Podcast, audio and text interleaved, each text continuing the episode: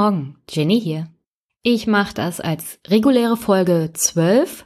Es geht heute um Kommunalpolitik und ich habe ein sehr langes Interview geführt mit einem Landrat bzw. Neulandratskandidaten aus meinem Heimatlandkreis. Und ähm, bevor ich dazu komme, noch ein schneller Wochenrückblick. Als allererstes verweise ich mal auf meine Sonderfolge, ein Nachtrag zum 219a. Da sind auch die Kommentare de zu der letzten Folge drin. Und ich wollte eigentlich das im Wochenrückblick abarbeiten, aber es ist länger geworden, so dass es sozusagen eine eigene Sonderfolge geworden ist. Und die stelle ich dann auch im Laufe der Woche online, also seid gespannt. Also zum Wochenrückblick. Und dann erstmal ein Blick in mein Heimatland Brandenburg. Hier ist ja das Pferderennen für die nächste Landtagswahl praktisch schon seit dem Scheitern der Kreisgebietsreform in vollem Gange. Und jetzt ist herausgekommen, dass Herr Senftleben nicht nur mit der AfD reden möchte nach der nächsten Landtagswahl, sondern auch mit den Linken. Für die meisten war das vielleicht was Neues, aber für mich nicht. Das hat er nämlich tatsächlich schon Anfang des Jahres 2018 schon mal gesagt. Damals war nicht ganz so klar, ob er eine Koalition mit der AfD in Betracht zieht oder nicht. Mittlerweile hat er sich da genauer geäußert. Überraschend ist die Tatsache, dass er tatsächlich eine Koalition mit den Linken eingehen möchte.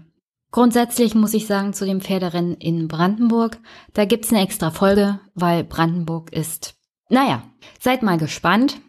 Es gibt Skandale, es gibt Sachen, wo man sich einfach nur noch an den Kopf fasst.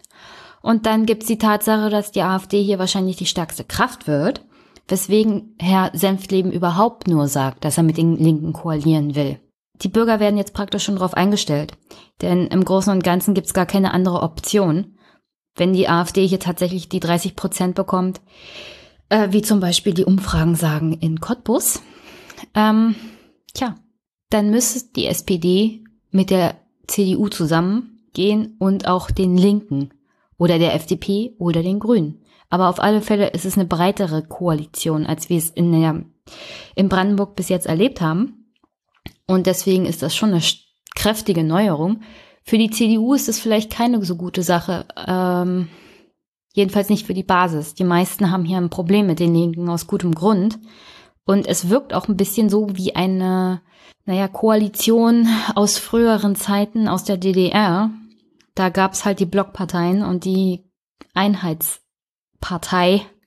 Ähm, ich weiß nicht, ob das der richtige Weg ist, um gegen die AfD zu punkten. Vielleicht wäre ja auch das Thema Minderheitsregierung wert zu überlegen, was die CDU natürlich nicht mitmachen möchte.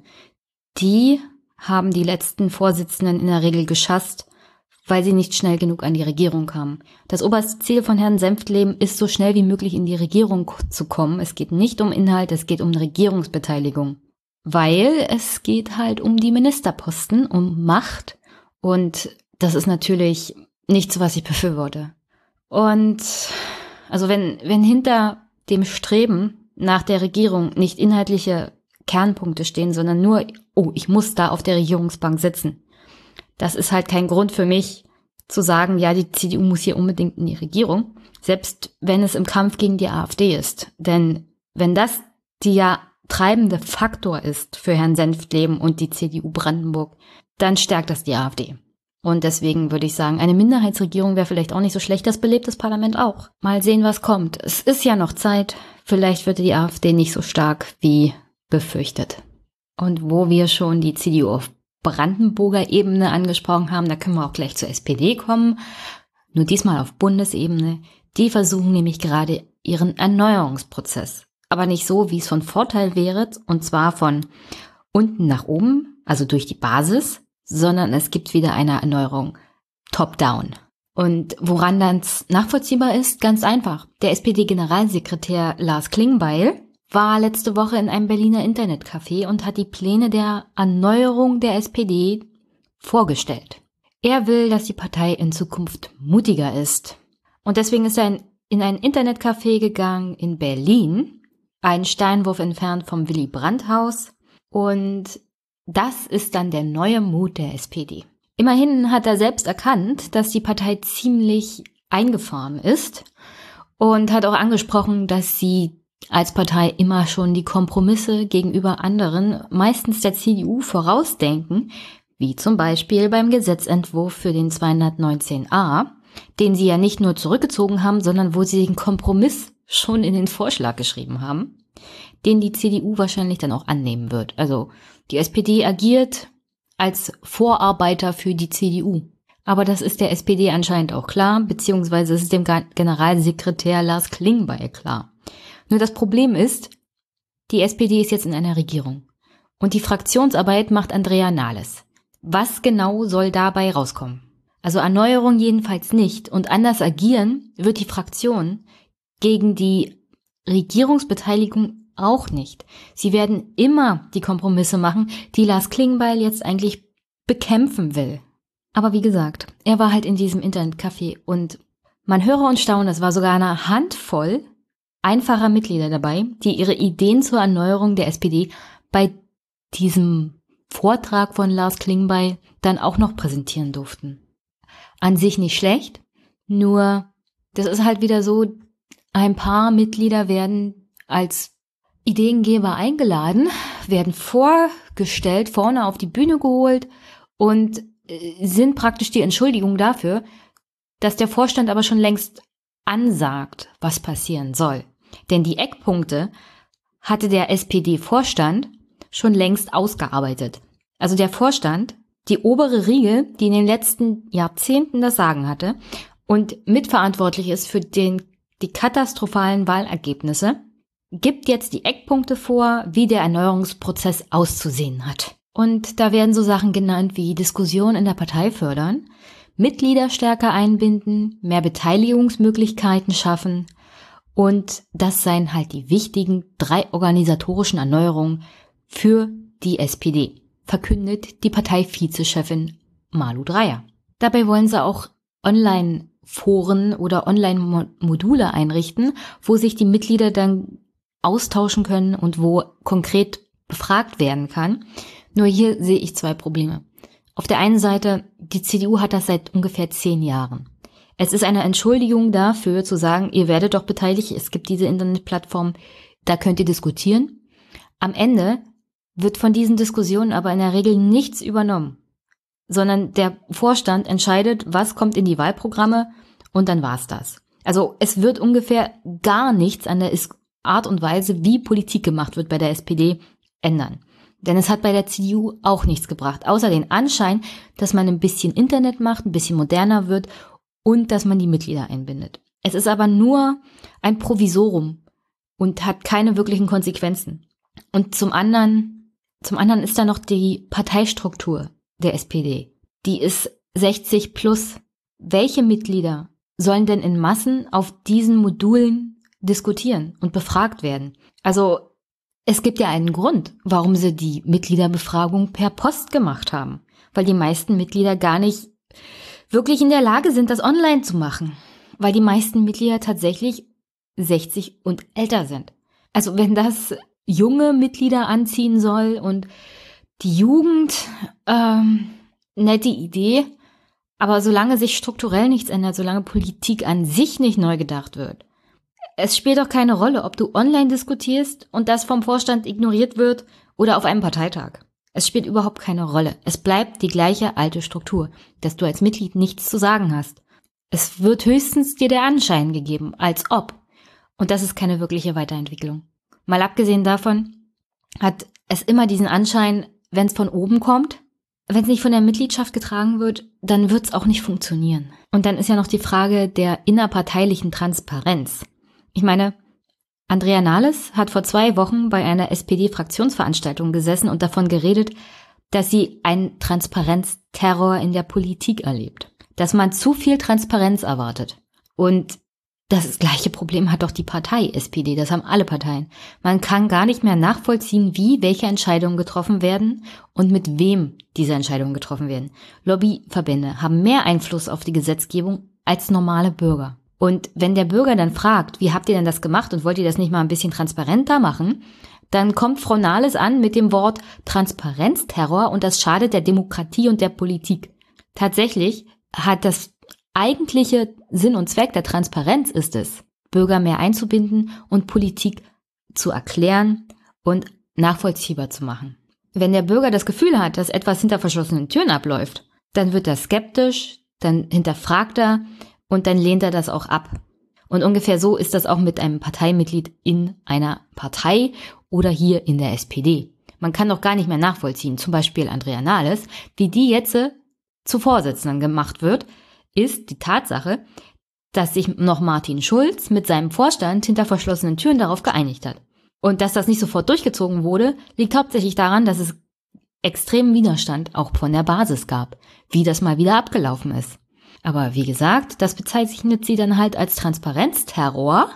Und das gefällt ihr nicht, weil, natürlich gefällt ihr das nicht, weil sie dann damit nicht durchkommt. Aber Politik soll halt nicht einfach sein für die Politiker. Und Transparenz ist halt kompliziert und schwierig. Und du musst nicht alles transparent machen. Aber die wichtigen Dinge. Und nachvollziehbar, vor allem wenn es um Gesetze geht, wenn es um innerparteiliche Entscheidungen geht, wer welche Posten bekommt. Und daran mangelt es extrem. Und ich glaube nicht, dass die SPD da irgendwas machen wird. Des Weiteren will Lars Klingbeil eine Tür-zu-Tür-Partei werden. Also das, was Obama gemacht hat 2008, das will er jetzt auch für die SPD. Nur das Problem ist, sie ist von der Mitgliedschaftszahl gar nicht mehr in der Lage, das auf die Beine zu stellen.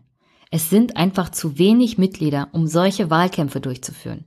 Du müsstest als Partei jung, attraktiv werden und auch ein bisschen, naja, innovativ. Und dann klappt das vielleicht. Aber so, so wird das halt nichts. Ich meine, Olaf Scholz, Olaf Schäuble, Entschuldigung, schwingt sich jetzt auf, der nächste Kanzlerkandidat zu werden. Er ist in einer besseren Position als Nahles. Wie viel Elan der ausstrahlt, muss ich hier, glaube ich, keinem erklären. Und dann wird das mit der Tür zu Tür Partei, mit dem Tür zu Tür Wahlkampf auch nichts, weil du nicht die richtigen Leute dafür bekommst. Und mit 420.000 Mitgliedern kannst du sowas deutschlandweit einfach nicht stemmen.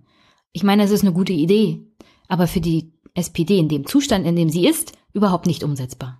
Und natürlich hat der SPD-Vorstand sich neben der organisatorischen Erneuerung, die sie jetzt der Parteibasis von oben vordiktiert, auch auf eine programmatische Erneuerung geeinigt. Die diktiert sie jetzt auch vor. Der Parteivorstand wird wieder, wie immer, einen Leitantrag einbringen mit folgenden vier wichtigen Themenfeldern. Wachstum und Wohlstand, Zukunft der Arbeit, bürgerfreundlicher Staat und Deutschlands Rolle in der Welt. So wie ich die SPD in den letzten Jahren kennengelernt habe, ist Wachstum und Wohlstand ungefähr das gleiche, was ich von der CDU auch höre. Das brauche ich nicht. Zukunft der Arbeit. Damit möchte ich mich mal hier in dem Podcast auch intensiver auseinandersetzen. Frau Nahles hat zu dem Thema, als sie noch Arbeitsministerin war, auch so einiges geschrieben. Und ich glaube nicht, dass sie sich wirklich intensiv mal darüber Gedanken gemacht haben, wie viel Sinn ein Leben hat, auch ohne Arbeit dass man vielleicht Arbeit generell mal neu denken sollte oder dass die Gesellschaft, in der wir leben, nicht zwangsweise die Menschen danach definieren sollte, ob sie arbeiten oder was sie arbeiten. Das ist ja der Sinn und Zweck auch des, des Grundeinkommens, dass man darüber nachdenkt, weil wir in Zukunft gar nicht mehr genug Arbeit für alle haben werden. Und was machen wir mit den Menschen, die überhaupt keine Arbeit mehr in diesem System bekommen werden? Vielleicht sollten wir das gesellschaftliche Zusammensein mal überdenken und den Sinn und Zweck von Arbeit in dieser Gesellschaft der Zukunft überhaupt. Aber so wie das angesetzt ist von der SPD, ist das wieder völlig am Thema vorbei. Bürgerfreundlicher Staat, ja, mal sehen, was dabei rauskommt und Deutschlands Rolle in der Welt. Deutschlands Rolle in der Welt sehen SPD und CDU ja mittlerweile ungefähr gleich. Wir müssen uns überall einbringen und äh, wenn nötig auch mit Militär. Und am besten mit einem europäischen Militär. Hat uns da jemand mal als Bürger zugefragt? Nein. Aber das ist ungefähr die Politik, die sie machen werden. Und wenn ich mir das so angucke, ist das Politik für 60 plus. Das ist die Politik, die in den letzten Jahren gemacht wurde. Und dass sie diese Themen wieder von oben herab diktieren, ohne eine basisdemokratische Diskussion über mehrere Monate dazu zu führen. Als ich den letzten Parteitag kommentiert hatte, hatte ich schon angedeutet, wie sinnfrei ich das finde, was Martin Schulz da andenkt da, der hat ja wenigstens noch davon erzählt, dass man mit der Basis verschiedene Diskussionsrunden machen will, um mal zu den Themen inhaltlich sich zu finden.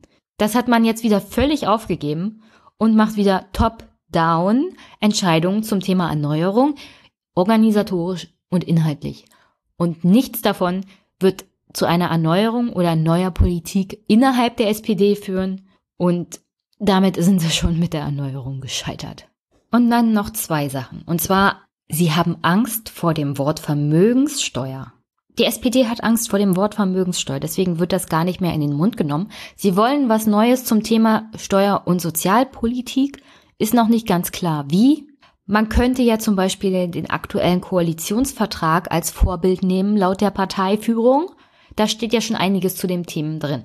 Naja, zur Steuerpolitik nicht so wirklich und Sozialpolitik sozial ist das nicht wirklich, was die da machen. Deswegen schreiben wir ja die SPD jetzt auch mit einem kleinen S. Aber okay, sie vermeiden halt das Wort Vermögenssteuer, weil das ein Reizwort ist. Aus Angst halt, vor wem eigentlich? Wahrscheinlich vor den Medien, die sie dann wieder überfallen mit dem Thema, oh, das ist ja so böse. Also, die haben Angst vor sich selbst und vor den Medien und deswegen wollen sie das Thema Vermögenssteuer nicht so wirklich angehen. Sie wollen halt das Thema Steuerpolitik angehen. Ich hoffe, ich, ich hoffe, da kommt was Vernünftiges raus. Ich habe aber Zweifel. Extreme, extreme Zweifel. Und als letztes, sie wollen eine offensive Oststaaten. Also die SPD ist ja gerade in den neuen Bundesländern schlecht aufgestellt. Es sind flächenmäßig große Bundesländer. Man sieht generell den Bundestagsabgeordneten eher seltener, auch den Kandidaten eher seltener. Es fehlt einfach der Kontakt zu den Bürgern. Und das Problem ist, wie bei dem Tür-zu-Tür-Wahlkampf, es fehlt einfach die Struktur in der Fläche. Und es ist schön, dass sie jetzt einen Ostbeauftragten haben, aber ob es unbedingt der sächsische Parteichef sein musste, Martin Dullich, es zeugt nicht besonders von Überzeugungskraft, jemanden zu nehmen, der aus einem Land kommt, in dem die SPD kräftig ablust. Die verlieren gegen die CDU, die Linke ist stärker als die SPD und die AfD tritt sie in den Hintern. Und das wird auch bei der nächsten Wahl in Sachsen so sein. Und ich weiß, wahrscheinlich weiß Herr Dullig auch, was die Probleme sind. Ich frage mich nur, ob er weiß, wie sie zu lösen sind. Denn wenn die SPD wüsste, wie die Probleme im Osten zu lösen sind, was die strukturelle Aufstellung angeht, hätten sie es schon längst getan. Und allein ein Ostbeauftragter reicht da halt nicht. Mal abgesehen davon, strukturell sind die Westverbände so und so viel stärker. Das heißt, alle inhaltlichen, organisatorischen Fragen werden so und so weiterhin von den Westverbänden diktiert werden. Und äh, was bringt's da, einen Ostbeauftragten zu haben? Also, naja, aber ein nettes Zeichen. Ein anderes Zeichen kam diese Woche aus Merseberg, als die Große Koalition in ihrem Teambuilding, Jugendlandheim, Feeling-mäßigen, naja, Gruppentherapiesitzung war. Ähm, es wurde ja diese Woche schon viel zu dem Thema gesprochen, vor allem in anderen Podcasts, in Politik-Podcasts. Und ich denke mal, da wurde auch im Großen und Ganzen alles gesagt. Was mich am meisten bei Merseberg stört, ist die Tatsache, dass wirklich nichts bei rumgekommen ist. Die Kanzlerin und der Vizekanzler konnten inhaltlich nichts sagen. Sie konnten nicht sagen, welche Projekte demnächst angegangen werden. Ich meine, sie müssen ja nicht ausformulierte Gesetze vorlegen. Aber wenn man sich mit einem 100, fast 180 Seiten langen Koalitionsvertrag, nach ewig langer Regierungsfindung, nach einem Start in die Regierung, wo vor allem zwei Minister das Sagen hatten, und zwar vor allem Seehofer und Spahn, nach so einem Start in eine, naja, zwei Tage dauernde Gruppentherapie zu gehen und dann mit der Erkenntnis rauszukommen, also menschlich funktioniert es jetzt besser. Aber inhaltlich wollen wir noch nicht viel sagen. Ich meine, Sie müssen sich doch inhaltlich irgendwie unterhalten haben. Sie müssen doch wissen, welche Themen gehen wir jetzt zuerst an. Aber da kam gar nichts. Und ich will auch nicht, dass jeder einzelne Minister über Twitter verlautbaren lässt, wie er sich jetzt da geäußert hat und was seiner Empfindung nach wichtig ist, sondern ich erwarte vom Kanzler und vom Vizekanzler, wenn sie nach zwei Tagen aus dieser Sitzung rausgehen, dass sie wenigstens ein paar Prioritäten benennen können. Aber sie haben gar nichts gesagt. Und das war, naja, die größte Enttäuschung. Ich erwarte jetzt auch nicht viel. Das Einzige, was Herr Scholz, Herr Olaf Schäuble, tatsächlich noch von sich gegeben hat, ist, das Kabinett auf Sparmaßnahmen einzustimmen. Also die schwarze Null wird gehalten und der nächste Haushalt ist von Sparmaßnahmen gekennzeichnet. Und damit trifft genau das ein, was ich bei meinem letzten Podcast gesagt habe. Und zwar, die Minister haben jetzt alle nochmal kräftig zugeschlagen, was die eigenen Mitarbeiter angeht. Und die unteren Ebenen, da wird jetzt gespart. Herzlichen Glückwunsch. Wir wirklich toll, SPD. Mit so einem Mann in der Regierung kann es nur Richtung 10% gehen. Und damit zu einem anderen Politiker, der jetzt die schwarze Null ebenfalls für sich entdeckt hat. Und nein, es ist Nirgendwo in Deutschland, es ist tatsächlich in Frankreich. Emmanuel Macron, der Liebling der Deutschen und der mittlerweile mit zunehmender Mehrheit verhasste Präsident der Franzosen, möchte die schwarze Null für Frankreich. Er will die Neuverschuldung, die staatliche Neuverschuldung senken bzw. deckeln und ähm, ja, sparen ohne Ende. Im Moment äh, gibt es keine staatliche Neuverschuldung in Frankreich, liegt aber hauptsächlich an der guten konjunkturellen Lage und den hohen Steuereinnahmen, die auch unser Nachbarland in den letzten Jahren hatte. Das schreibt sich natürlich Herr Macron auf die eigene Erfolgsmappe und lobt sich selber für Reformen der Regierung beim Thema Arbeitsrecht, Berufsausbildung, den Steuersenkungen auf Kapital und Vermögen sowie Entbürokratisierung beim Thema Investitionen durch Unternehmen. Das kommt uns in Deutschland alles ziemlich bekannt vor. Das sind ungefähr die Reformen, die Herr Schröder hier durchgeführt hat, die eine einen entfesselten Markt sozusagen gefördert haben, eine neoliberale Politik durch einen selbsternannten Sozialdemokraten. Äh, das ungefähr ist das gleiche, was Macron gerade macht in Frankreich. Und momentan kann er sich das noch leisten. Aber zum Beispiel das Eingreifen in Syrien ist nicht alleine daher, dass er moralisch sich dazu verpflichtet sieht. Er braucht einfach ein Ablenkungsmanöver von allen innerstaatlichen Konflikten, die er momentan hat. Und er produziert jeden Tag einen neuen. Ich meine, die deutschen Medien berichten ja nicht gerade objektiv von Emmanuel Macron bei uns. Und auch die Regierung spricht ja nur positiv über ihn. Dieser junge, optimistische Mann, der Marine Le Pen besiegt hat. Ja, nur diese Begeisterung ist eigentlich nur auf deutscher Seite. Als Stefan und Thilo sich dem Thema französische Präsidentschaftswahlen angenommen hatten, wurde ja schnell klar, die Franzosen wählen Macron mit zugehaltener Nase, verschlossenen Augen und zugehaltenen Ohren. Sie wollten ihn nicht wirklich wählen, aber es gab halt keine Alternative zu ihm, weil da gab's nur noch Marie Le Pen. In Frankreich hat er mittlerweile den Ruf, dass er sehr, sehr autoritär agiert. Das liegt alleine auch schon am Amt des französischen Präsidenten und der Machtfülle, die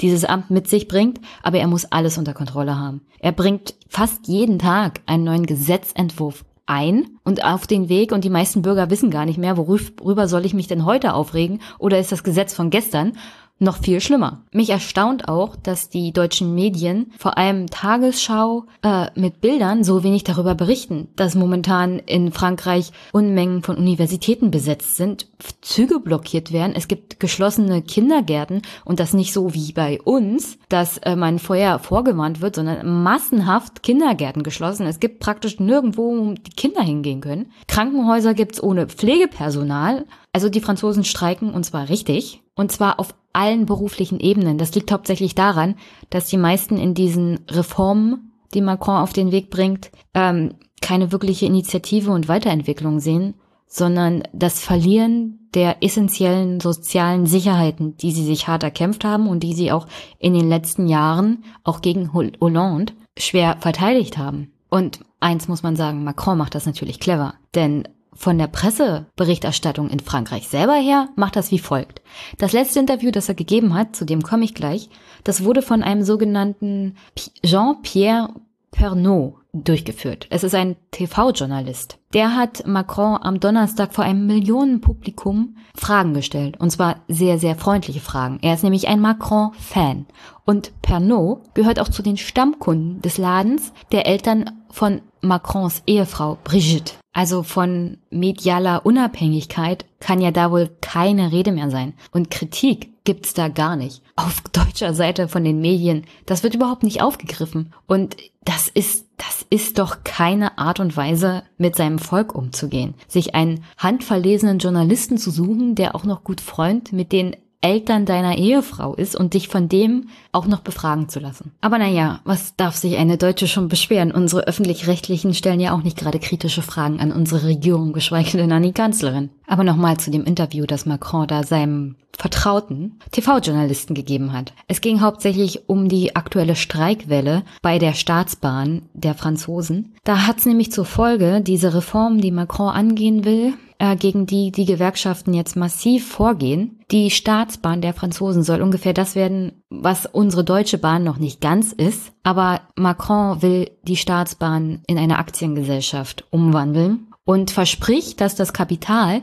zu 100 Prozent bei der Regierung bleibt. Und ich kann mir kaum vorstellen, dass er das überhaupt umsetzen kann. Wenn die Bahn erstmal eine Aktiengesellschaft ist, dann kann er unmöglich garantieren, dass das auf ewig zu 100 Prozent beim Staat bleibt. Es geht hier eigentlich um eine Privatisierung der Bahn, dass die Kosten zum Beispiel für das Personal gesenkt werden können. Es geht um reine, um reine Kostenersparnisse. Und dagegen geht halt die Gewerkschaft en masse auch vor. Da soll nämlich bis Ende Juni ungefähr im Schnitt an zwei Tagen pro Woche zahlreiche Züge ausfallen. Und jetzt überlegt euch mal, wie das mit dem Bahnstreik in Deutschland war. Das war nicht lange und das waren ein paar Züge für ein paar Stunden. Das ist jetzt über Monate und Wochen, jeder zweite Tag und zwar zahlreiche Züge. Also das legt den öffentlichen Verkehr schon extrem lahm. Wenn ich mich erinnere, die Debatte in Deutschland war ja die bösen, bösen Mitarbeiter der Deutschen Bahn, die so gierig sind und so, so viel Geld verlangen von der armen, armen Deutschen Bahn. Wobei ich mir sage, wenn du in einer Gewerkschaft bist und wenn du für ein Recht auf mehr Bezahlung oder bessere Arbeitsbedingungen streikst, das ist eine Errungenschaft des 20. Jahrhunderts und des 21. Jahrhunderts, die solltest du dir doch nicht kaputt reden lassen und schon gar nicht von den Medien. Zum Glück sind die Franzosen da ein bisschen anders.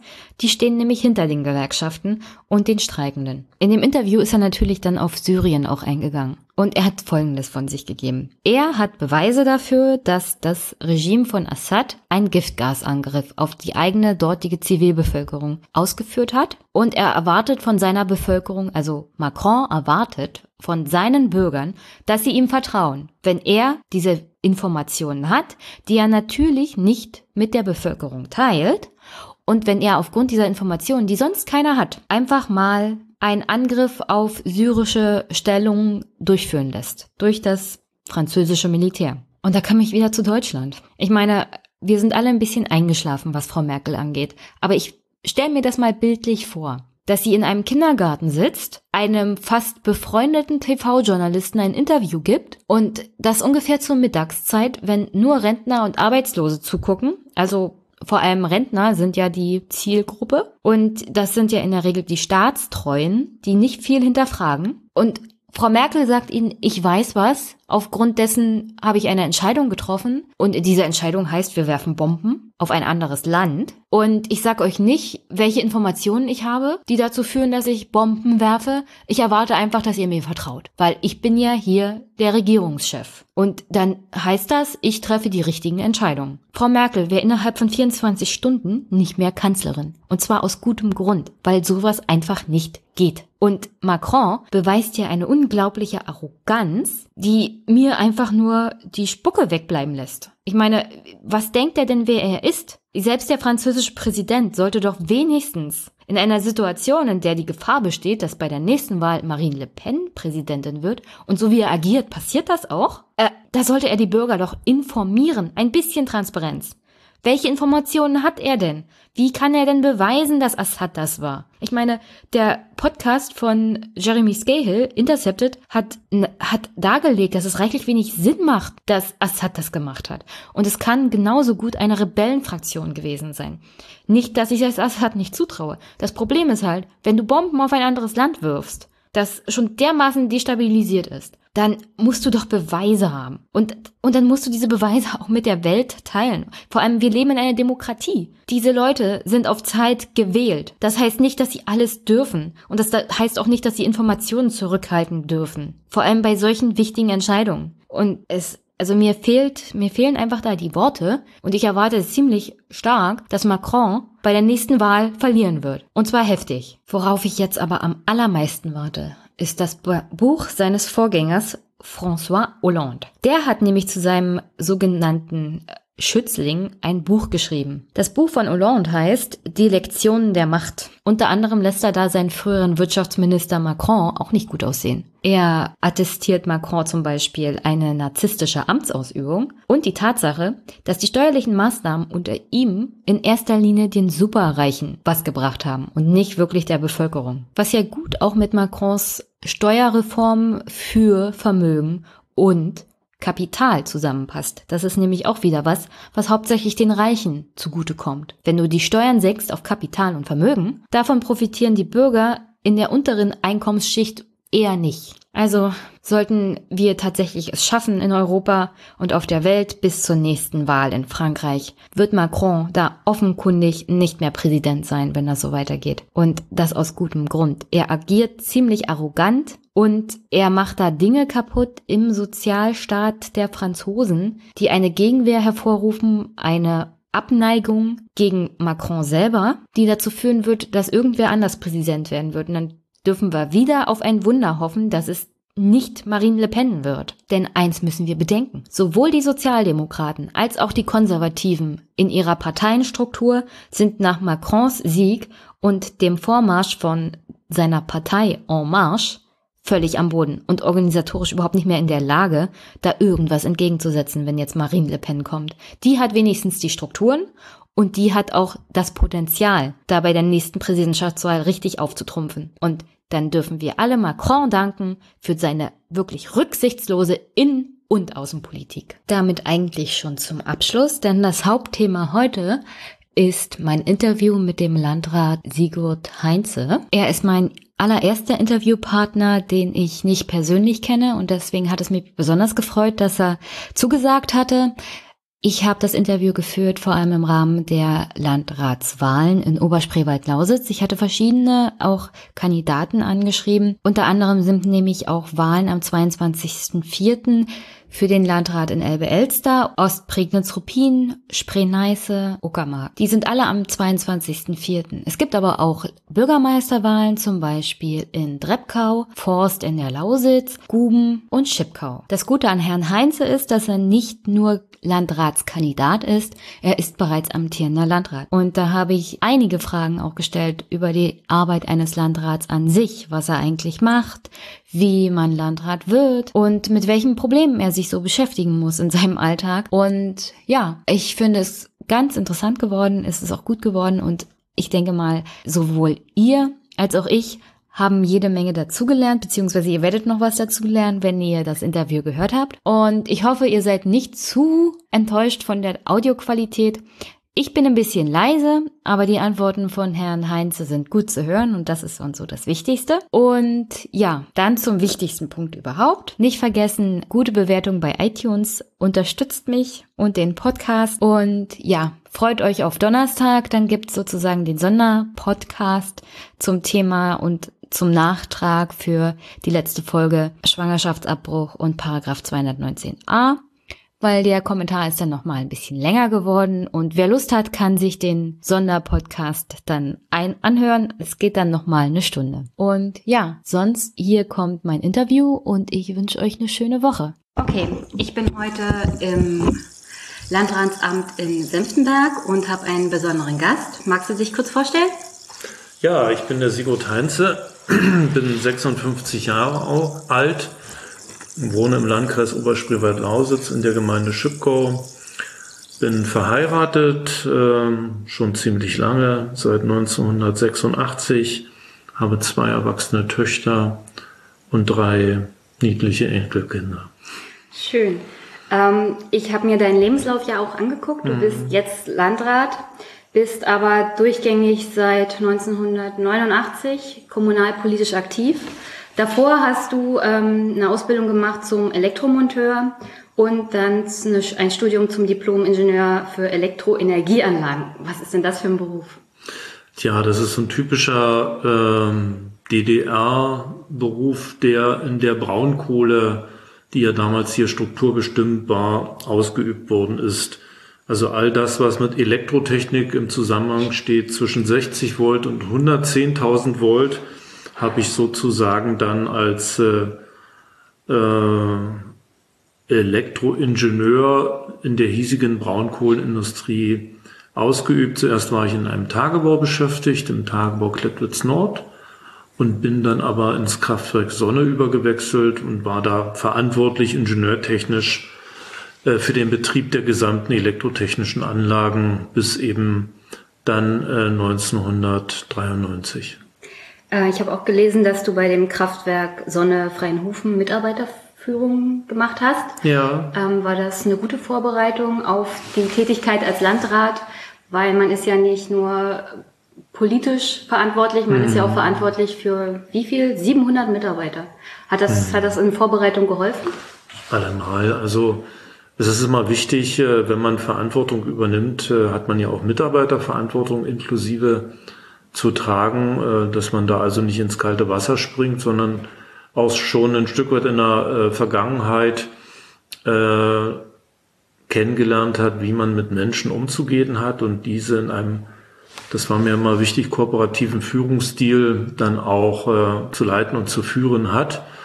Und da war also die Zeit in der Braunkohle, gerade eben auch im Kraftwerk Sonne, für mich schon eine wichtige Lebensschule auch gewesen. Da habe ich dann sozusagen meinen Anfang gehabt als Führungskraft ähm, zu DDR-Zeiten beginnt und dann aber über die Wendezeit bis zum Jahr 1993 dann weiter fortführend, bevor ich dann also in die Kommunalpolitik einsteigen konnte. Gibt es eigentlich einen Unterschied zwischen der Personalführung oder Menschenführung sozusagen äh, im Bereich Kommunales und in der freien Wirtschaft? Äh, da will ich mal äh, den, Sprich, äh, den Spruch von Konrad Adenauer zitieren, man muss die Menschen nehmen, wie sie sind, andere gibt's nicht. Äh, und das war mir immer so äh, auch wichtig in meinem Leben, in meinem beruflichen Leben, äh, sowohl als auch, also quasi in der dann doch eher Privatwirtschaft als auch hier im öffentlichen Dienst dann mit Mitarbeiterinnen und Mitarbeitern umzugehen und äh, diese zu führen und zu leiten. Natürlich sind das zwei unterschiedliche Welten, die der Privatwirtschaft äh, und äh, dann der öffentliche Dienst, aber so grundsätzlich unterscheiden sich die Mitarbeiterinnen und Mitarbeiter natürlich von dem, was sie für Arbeiten zu verrichten haben, schon, aber äh, von dem so, wie sie aufgestellt sind, wie sie sich verhalten, wie sie also auch Führung erwarten, dann äh, nicht voneinander. Ähm, du hast ja schon gesagt, du bist 1989, 1990 zur Kommunalpolitik mhm. gekommen. Äh, was hat dich dazu gebracht, kommunalpolitisch aktiv zu sein? War es die Wendezeit oder mhm. also dieser Umbruch und dieser, dieser Drang, mhm. ähm, sich einzubringen und was zu bewegen?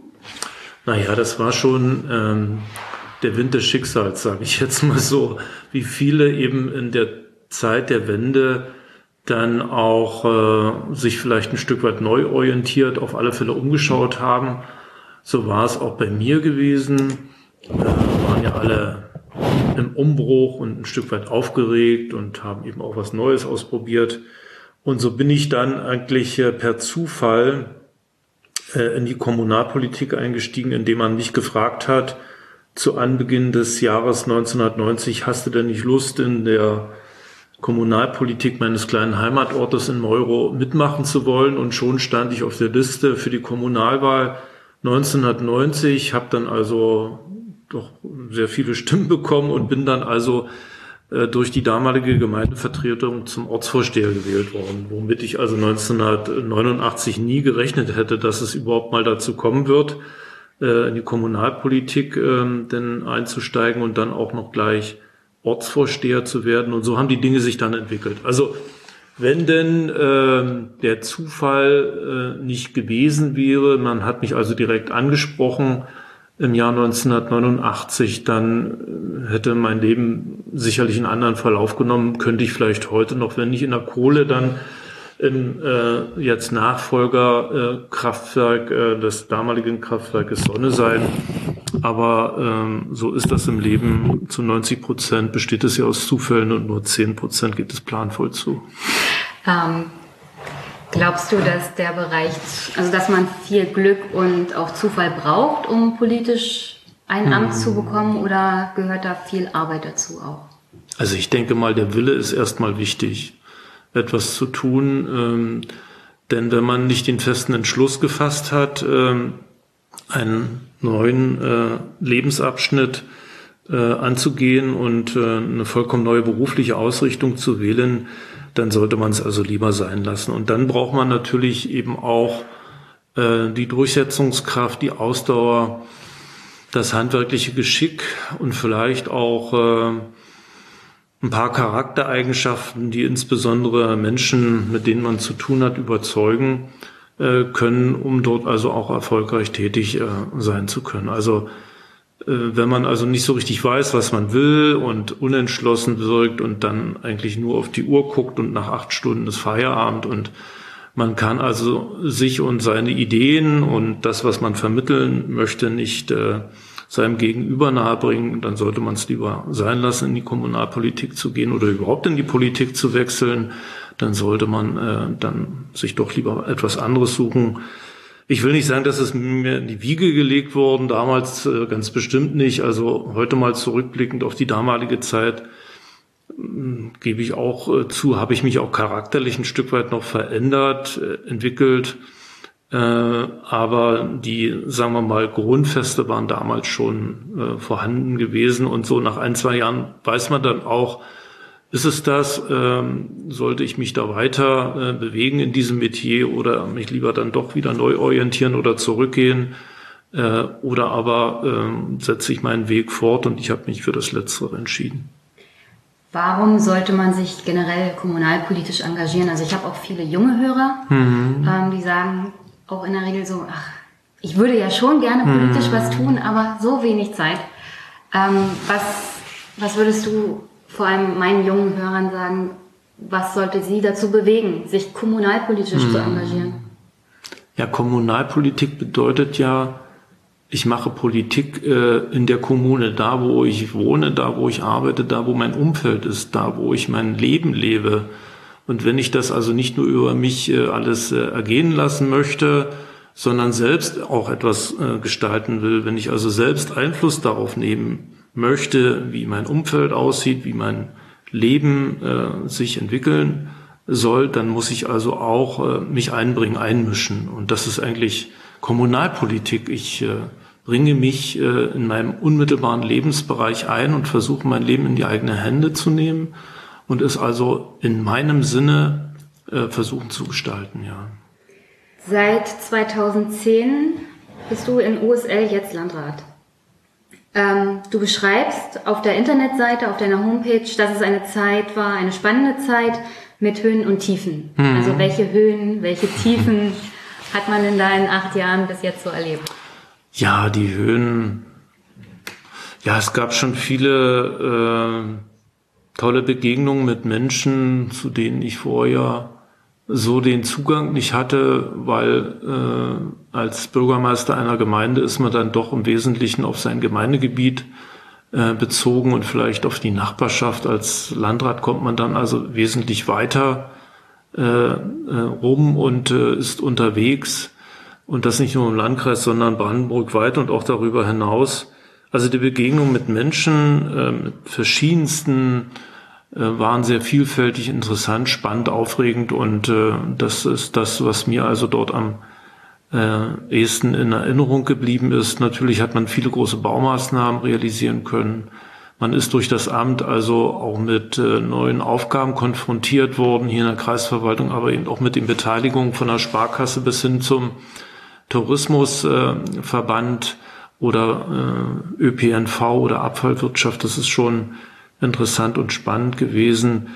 Und äh, ich denke, äh, dass dieser Zugewinn an neuen Eindrücken, auch an Menschen, die man bisher so noch nicht hat kennenlernen äh, können und dürfen, äh, für mich also mit das Spannendste und Interessanteste war. Und das hält an. okay, ähm, du hast es ja schon kurz umschrieben. Was genau macht ein Landrat? Wofür bist du verantwortlich? Hm. Wie würdest du so einen normalen Alltag oder normalen Arbeitstag eines Landrats beschreiben? Was, mhm. Worum musst du dich kümmern? Wann fängt er an? Wann hört er auf? Hört er überhaupt auf? Na, sagen wir mal so, äh, er fängt früh morgens bei mir zumindest um 7.30 Uhr dienstlich an. Äh, 7.45 Uhr bin ich dann spätestens im Büro. Und das Ende eines äh, Arbeitstages äh, lässt sich so genau nicht bestimmen, dass es dann äh, der Fall, wenn man also äh, die letzte Beratung abgeschlossen, die letzte Veranstaltung absolviert hat. Und das ist zumeist in den Abend äh, oder manchmal eben auch Nachtstunden. Also gestern bin ich zum Beispiel um 21.45 Uhr zu Hause angekommen, aber das ist nicht unnormal. Das ist einfach so, das muss man wissen und das muss man am Ende auch wollen. Ähm, so dass also äh, die Arbeitszeit doch eine recht unregelmäßige ist und äh, natürlich nichts mit 40 Stunden zu tun hat, äh, ohne jetzt jammern und bearmen zu wollen, ist es so, äh, das muss man einfach wissen äh, und das äh, bereit sein zu akzeptieren. Auch die Familie gehört dann natürlich mit dazu.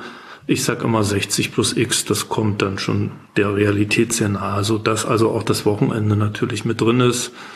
Und äh, von daher äh, vergeht die Zeit auch sehr schnell, weil man immer äh, etwas zu tun hat. Was hat ein Landrat denn zu tun? Er hat also zuallererst die Verwaltung zu führen. Wir haben ungefähr 750 Mitarbeiterinnen und Mitarbeiter bei uns hier in der Kreisverwaltung an mehreren Standorten im Landkreis verteilt. Äh, wir haben darüber hinaus 18 Beteiligungen. Äh, dazu gehört das Klinikum Niederlausitz genauso, also unser Krankenhaus wie eben der Abfallbereich, der Bereich ÖPNV, der Bereich äh, der Integrationswerkstätten. Wir sind Träger der Sparkasse Niederlausitz. Wir haben also verschiedenste andere äh, noch Aufgaben äh, landkreisweit, aber auch landesweit zu erfüllen. Und so hat man also äh, im Wesentlichen äh, eine Führungs- und eine Koordinierungsaufgabe äh, zu realisieren und die nimmt einen dann also schon äh, zeitlich sehr äh, in Anspruch und ist man also ständig auch von Führungskräften, aber auch von Mitarbeiterinnen und Mitarbeitern umgeben, äh, hat dort also eine äh, vordergründig Führungsaufgabe zu erfüllen. Wir haben natürlich auch viel äh, mit äh, Aufgaben zu tun, die den Landkreis repräsentieren, also die Hauptverwaltungsbeamten, Landräte und Oberbürgermeister, die sind ja gleichgestellt so dass wir also zum Beispiel Ministerempfang oder Bundestagsabgeordnete oder Landtagsabgeordnete im Landtag in Potsdam unterwegs sind oder auch mal in Berlin, manchmal auch darüber hinaus äh, Dienstreisen zu absolvieren haben. Und das immer, um also den Landkreis, der andere Aufgaben hat als die kreisangehörigen Städte und Kommunen, äh, dann letztlich ähm, zu vertreten und äh, diesen zu führen. Welche Aufgaben hat der Landkreis? Der Landkreis hat zum Beispiel die Aufgaben, äh, all das, was mit sozialen äh, Dingen zu tun hat, äh, zu realisieren oder aber der Bereich Jugendamt, Jugendhilfe, das Gesundheitsamt, das Veterinäramt, die Kfz-Zulassungsstelle, die Fahrerlaubnisbehörde. Wir sind äh, als untere Landesbehörden im, im Bereich Wasserrecht unterwegs, auch im Bereich Abfall, die Bodenschutzbehörde. Alles, was mit Baugenehmigung zu tun hat, läuft über den Landkreis. Ganz wichtig, denke ich mal. Das bekommen dann viele erst mit, ähm, wenn sie eine solche brauchen und benötigen. Also wir haben sozusagen die Aufgaben, die untere Landesbehörden, ich sage immer als verlängerter Schreibtisch des Landes vor Ort zu erledigen hat, äh, wahrzunehmen und alle anderen direkten kommunalen Selbstverwaltungsaufgaben direkt ganz nah dran an Bürger, die absolvieren die Städte und Gemeinden vor Ort. Ähm, jetzt klingt das ja alles sehr organisatorisch, sehr hm. bürokratisch. Der Landrat wird aber direkt gewählt von den Bürgern. Ja. Wie bist du denn Landrat geworden? Das kann man in wenigen Sätzen gar nicht so beschreiben. Ich versuche mich dann dennoch mal äh, daran. Und zwar äh, kam 2009 die Diskussion auf, soll es denn in Brandenburg direkt gewählte Landräte geben? Die gab es bis dahin nämlich noch nicht, sondern der Kreistag hat diese immer indirekt gewählt. Also sozusagen konnte man sich im Rahmen einer Ausschreibung bewerben und man wurde von einer Fraktion vorgeschlagen zur Wahl und dann, wenn man eine Mehrheit bekommen hat, des Kreistages, der bei uns aus 50 Kreistagsabgeordneten plus Landrat besteht, dann ist man gewählt worden. Ja, und äh, in Brandenburg, wie in vielen anders, anderen Bundesländern auch, äh, gab es dann eben äh, die Forderung, auch Landräte sollen direkt gewählt werden, nicht nur Bürgermeister, sondern auch Landräte. Und dann gab es ein Für und Wider, ein Hin und Her und eine umfangreiche landesweite Diskussion. Ja, und dann äh, wieder der Wind des Schicksals. Äh, bin ich dann äh, zu dem Zeitpunkt äh, Ingo Senftleben mal über den Weg gelaufen, dem jetzigen CDU-Landesvorsitzenden.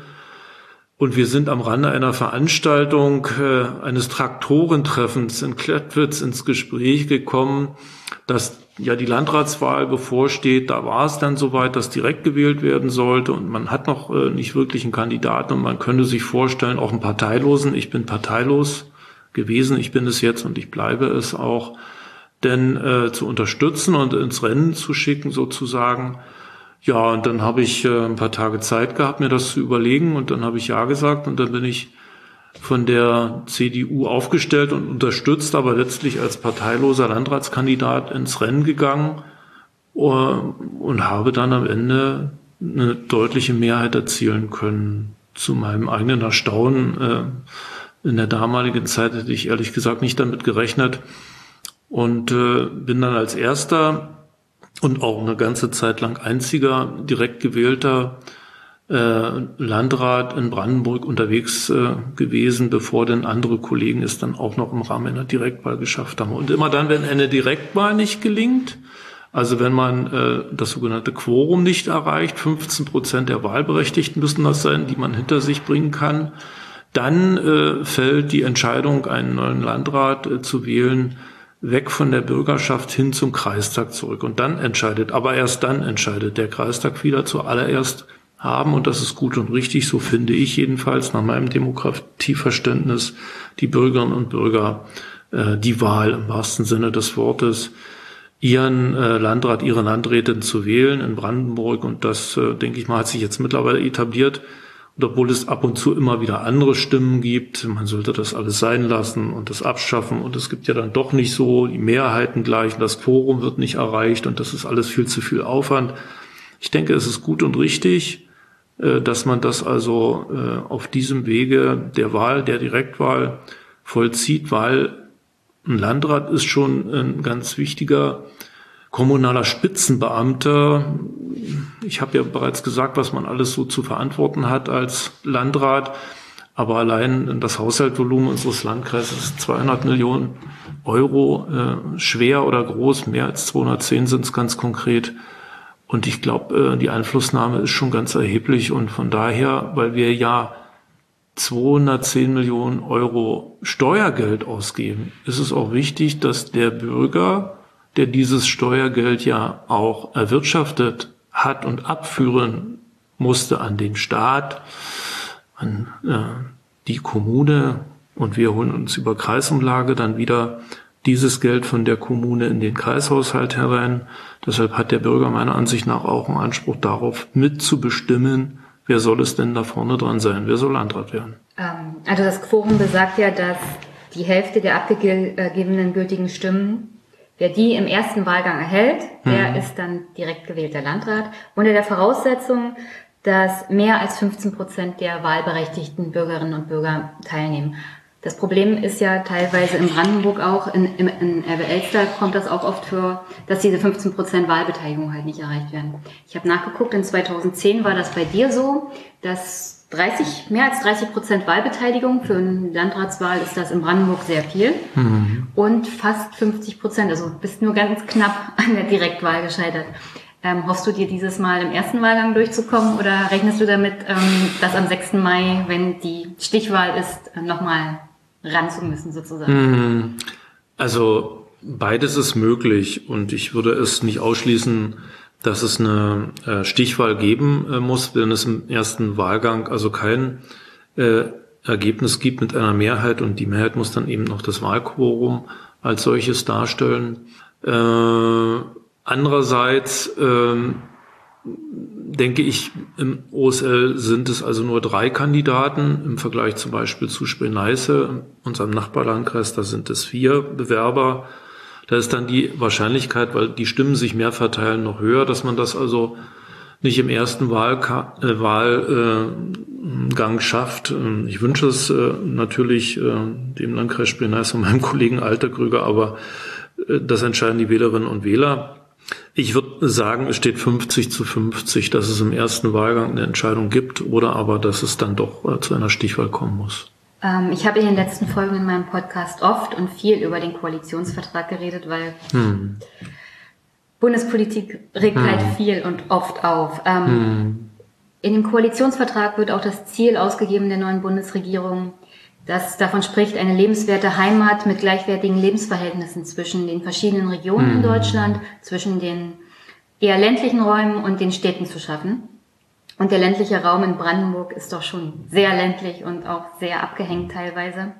Man hat wenig Zukunftsaussichten, es gibt eine Überalterung, eher relativ schlechte ärztliche Versorgung.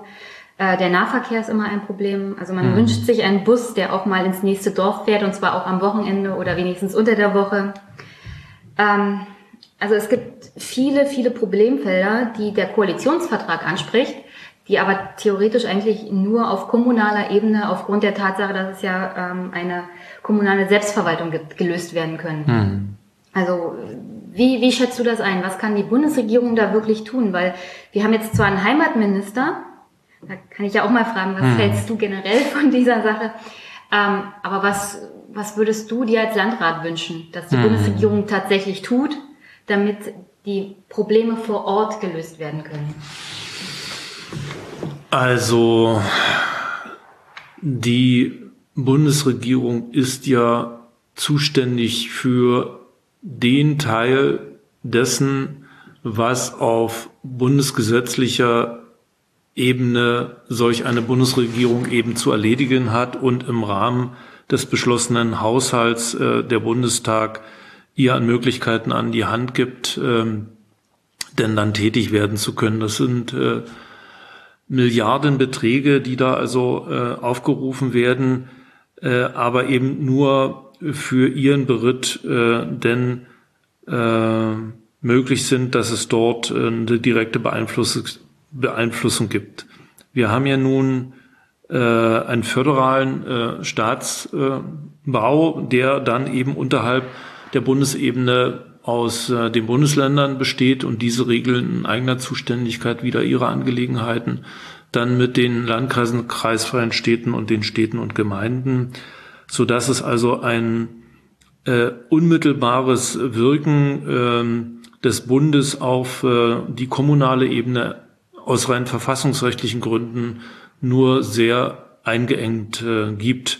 Da hat man ja jetzt im letzten Jahr das äh, Grundgesetz geändert, dass es also zum Beispiel eine direkte finanzielle Bezuschussung für zum Beispiel den Breitbandausbau, aber eben auch von Schulsanierung äh, geben kann. Das ist auch wichtig, weil wir sind da nicht gerade vorn dran im europaweiten äh, Vergleich und Wettstreit der jeweiligen äh, Nationalstaaten, dass wir also äh, mit dem Breitbandausbau da äh, vorangekommen sind. Da sind äh, Länder wie Litauen wesentlich äh, weiter oder führend und wir hängen da hinterher. Und auch was die Ausstattung, ähm, die finanzielle, was die bauliche Ausstattung, die finanzielle der Schulen angeht, gibt es durchaus noch Verbesserungsbedarf und gerade eben in den Ballungszentren ist das sehr deutlich wahrnehmbar. Also ich würde mir äh, wünschen wollen, dass es äh, äh, eine bessere finanzielle Ausstattung äh, für die Bundesländer und für die Kommunen im Bereich der Bildung insbesondere gibt. Da haben wir also erhebliche Defizite zu verzeichnen. Äh, die Pflege steht jetzt immer mehr im Mittelpunkt, weil äh, man dort auch Defizite ausgemacht hat. Aber äh, noch wichtiger ist fast die finanzielle Ausstattung auch der Krankenhäuser, weil ich nehme wahr, dass die Investitionen äh, in den kommunal geführten Krankenhäusern doch seit Jahren rückläufig sind und man äh, aufgrund äh, fehlender Bezuschussung durch konkret zum Beispiel bei uns das Land Brandenburg und auch letztlich durch den Bund dann in der weiteren Folge aus dem eigenen Beritt der erwirtschafteten Mittel dann Investitionen stemmen muss, was also so auf Dauer nicht funktionieren wird. Das ist also schon deutlich wahrnehmbar äh, in den äh, Häusern. Und von daher ist dort also Nachsteuerungsbedarf äh, geboten. Gerade eben der Breitbandausbau. Wir brauchen also natürlich gute funktionierende Autobahnen und äh, Bundesfernverkehrsstraßen, aber wir brauchen insbesondere gut funktionierende Datenautobahnen. Ist also ein ganz wichtiges äh, Element, dann bekommt man also auch diese ungleiche Entwicklung zwischen den Städten und dem ländlichen Raum hin. Dann gibt es nicht mehr eine Veranlassung, unbedingt in die Stadt ziehen zu müssen, wenn man also mit Breitbandverbindung äh, ganz nah dran ist äh, an den Dingen, die in den großen Städten und in den Ballungszentren stattfinden und daran mangelt es noch. Da ist jetzt zwar viel Geld reingeflossen, also diese Breitbandinitiative in Brandenburg 2020 ist ja außer Spreewald de facto abgeschlossen. Das hat schon mal zu einer Verbesserung geführt. Die Breitbandinitiative 2030 läuft. Zumindest in der Vorbereitung. Wir stehen als Landkreis da kurz vor der Vergabe. Dann werden wir also wahrscheinlich ein Paket von 15 Millionen Euro auf den äh, Weg bringen können. Dann soll es sein, also fast durchweg, alle bekommen dann zumindest eine Datenübertragungsrate von 50 Mbit pro Sekunde gewährleistet. Das ist der Plan, das ist das Ziel. Das kann aber nur eine Zwischenetappe sein, weil wir müssen mindestens, und das wird auch nur eine Zwischenetappe wahrscheinlich sein im Zuge der Entwicklung in den kommenden Jahren, mindestens in den 100 Mbit-Bereich reinkommen. Und das sicher zu jeder Tageszeit für jeden Abnehmer. Nehmer und nur das äh, bringt es dann letztlich.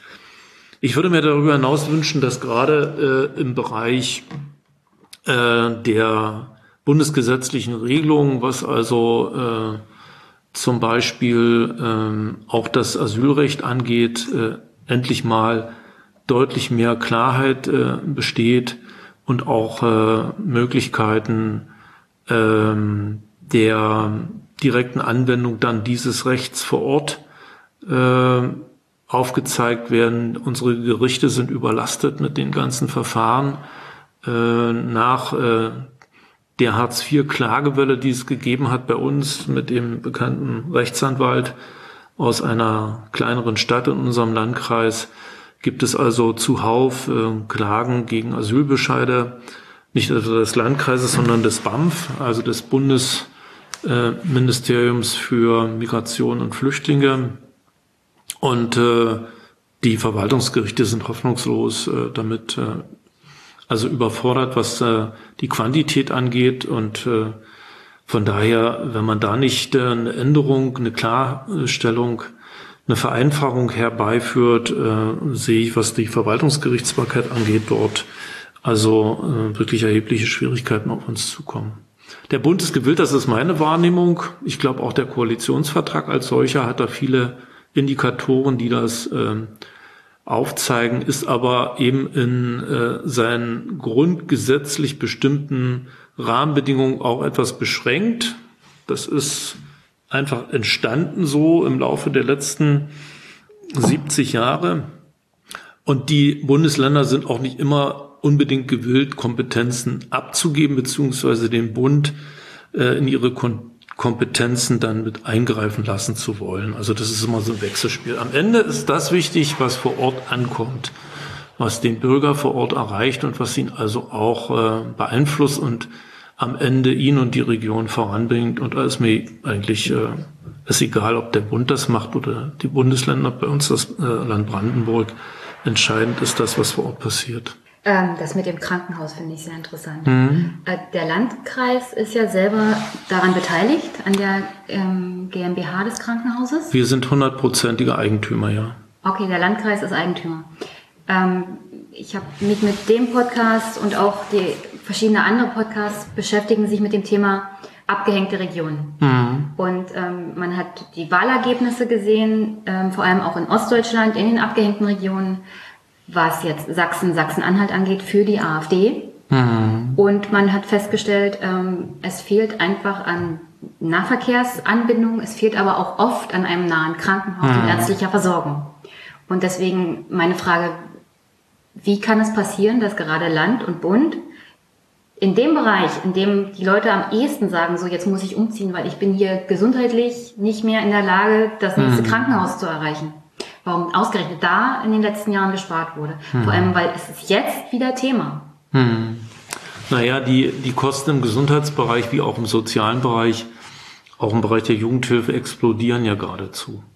Und das erkennt man natürlich auch seitens äh, der Bundesregierung und auch der Landesregierung, weil es stellt sich dann eben auch äh, in den einzelnen Haushaltspositionen deutlich bei den Ausgaben als äh, solchen so dar. Auf der anderen Seite sagt man rein von der Statistik her, haben wir eine, äh, ein Überangebot an Krankenhäusern und auch eine Überversorgung bei den Ärzten. Wobei sich das eben im ländlichen Raum äh, von der Wirklichkeit her dessen, was sich bei uns vor Ort abspielt, anders darstellt.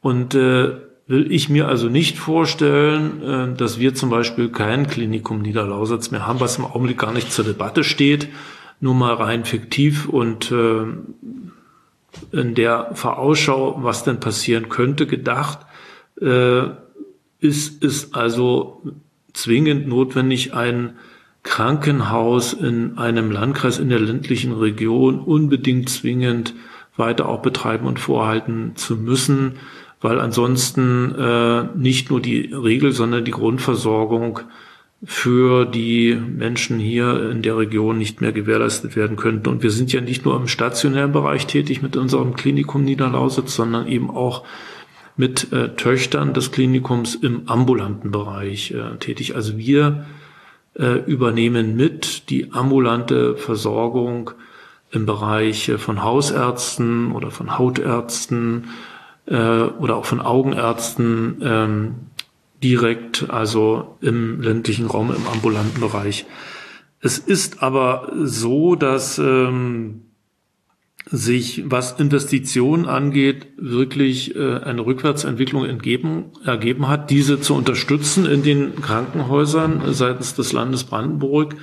Wir haben dort äh, einen rückläufigen Verlauf äh, der Finanzierung festzustellen, was im Umkehrschluss bedeutet, da der Bedarf als solcher ja da ist. Wir müssen ja neue technische Geräte anschaffen. Die Computertechnik muss erneuert werden. Man muss also auch im Bereich der Hauswirtschaft eine grundsätzliche Erneuerung nach 15 Jahren für bestimmte Anlagen, Heizung und so weiter durchführen.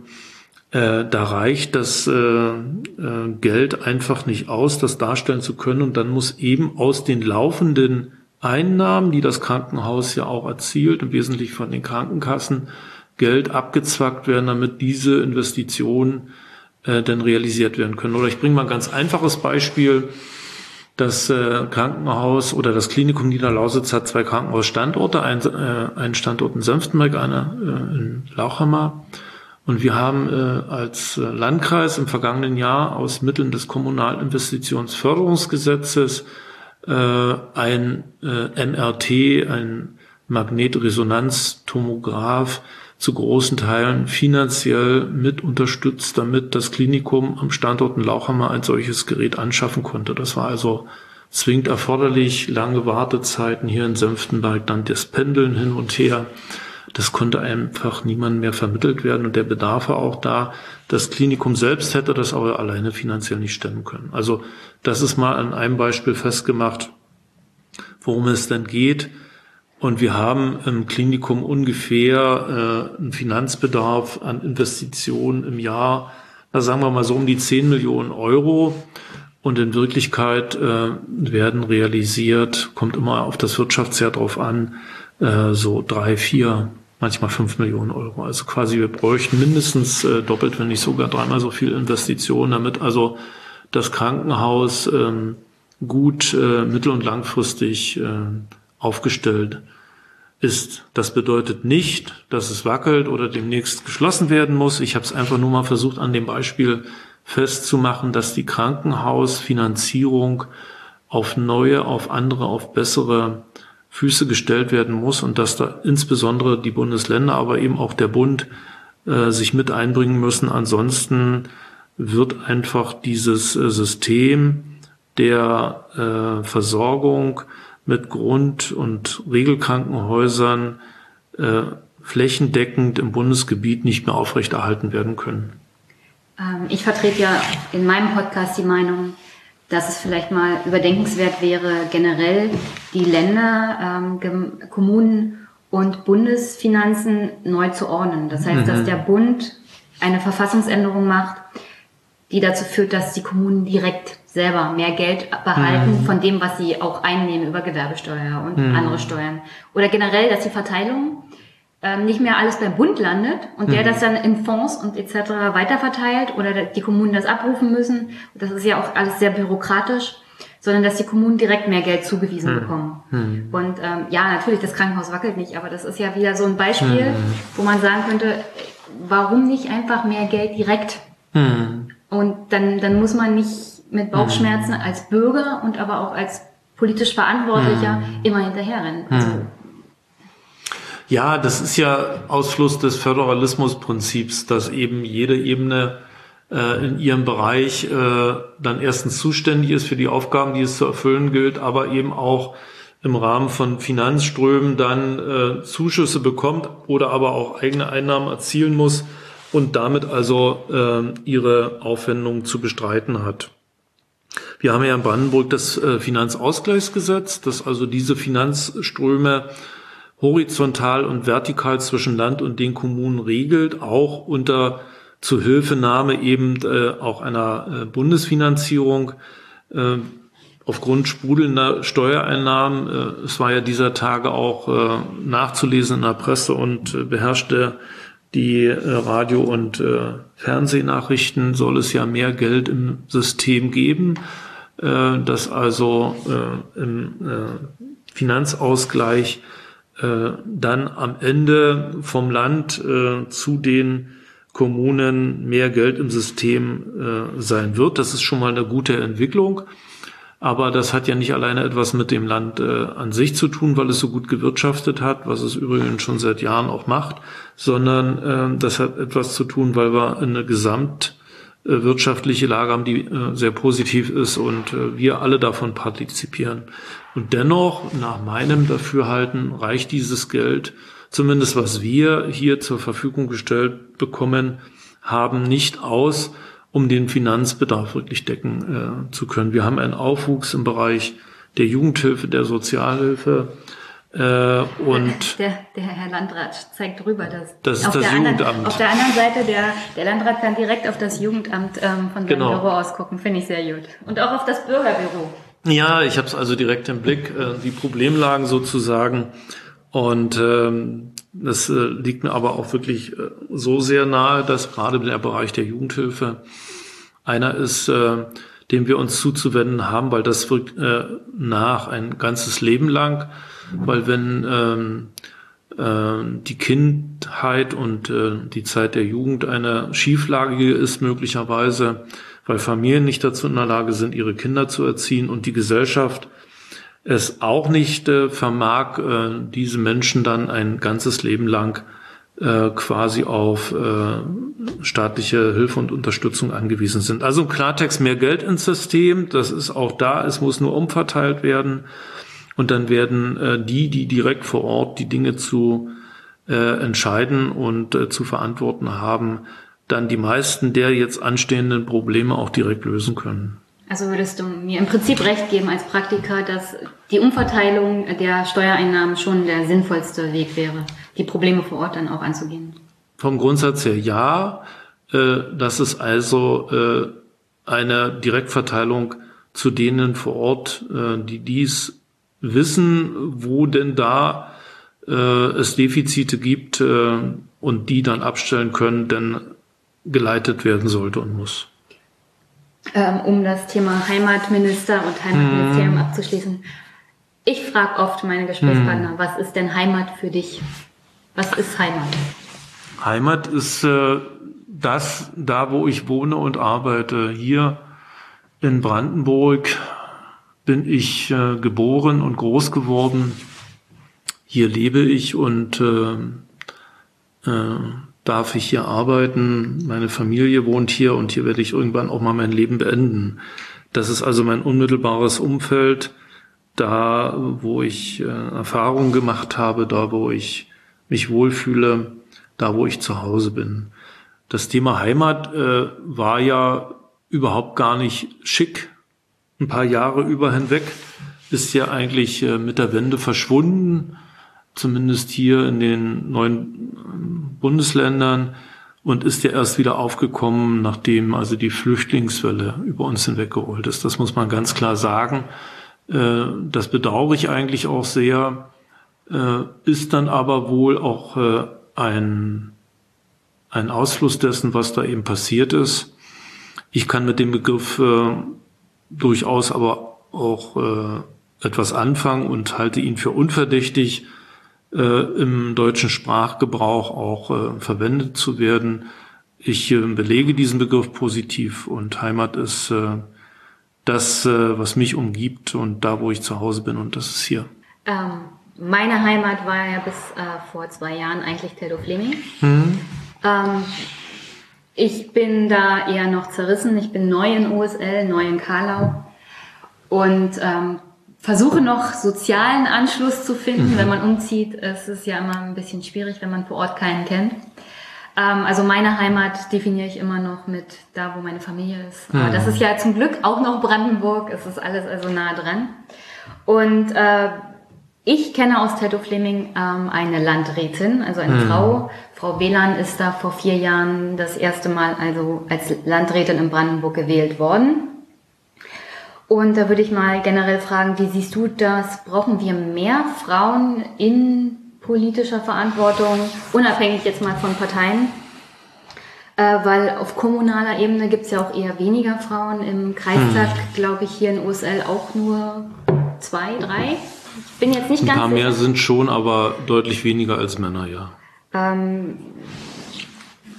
was glaubst du, was man dafür machen kann? Weil ich bin generell eher so nicht der Freund von Proports und Quote, hm. also dass man gesetzlich das festlegen muss, es bringt immer nur auch Gegenreaktionen. Hm. Und ich bin der Meinung, positive, naja, Anreize schaffen oder generell Frauen hm. die Möglichkeit zu geben, sich politisch zu engagieren, ist besser, als wenn man es gesetzlich verankert.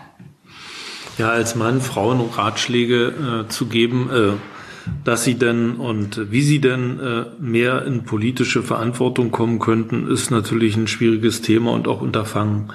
Ähm, ich kann ich, nicht nur die Frauen fragen. ja, ja, äh, also ich äh, empfinde Frauen äh, in der Politik und auch in Führungsverantwortung für unbedingt notwendig und erforderlich und ich komme auch mit den meisten dieser Frauen, die ich habe kennenlernen dürfen, sehr gut aus und klar, obwohl wir also nicht immer einer Meinung nur sind. Äh, aber äh, ich äh, denke, dass das auch äh, erforderlich ist. Ich denke zum Beispiel an meine Zeit zurück als Bürgermeister der Gemeinde Schipkau.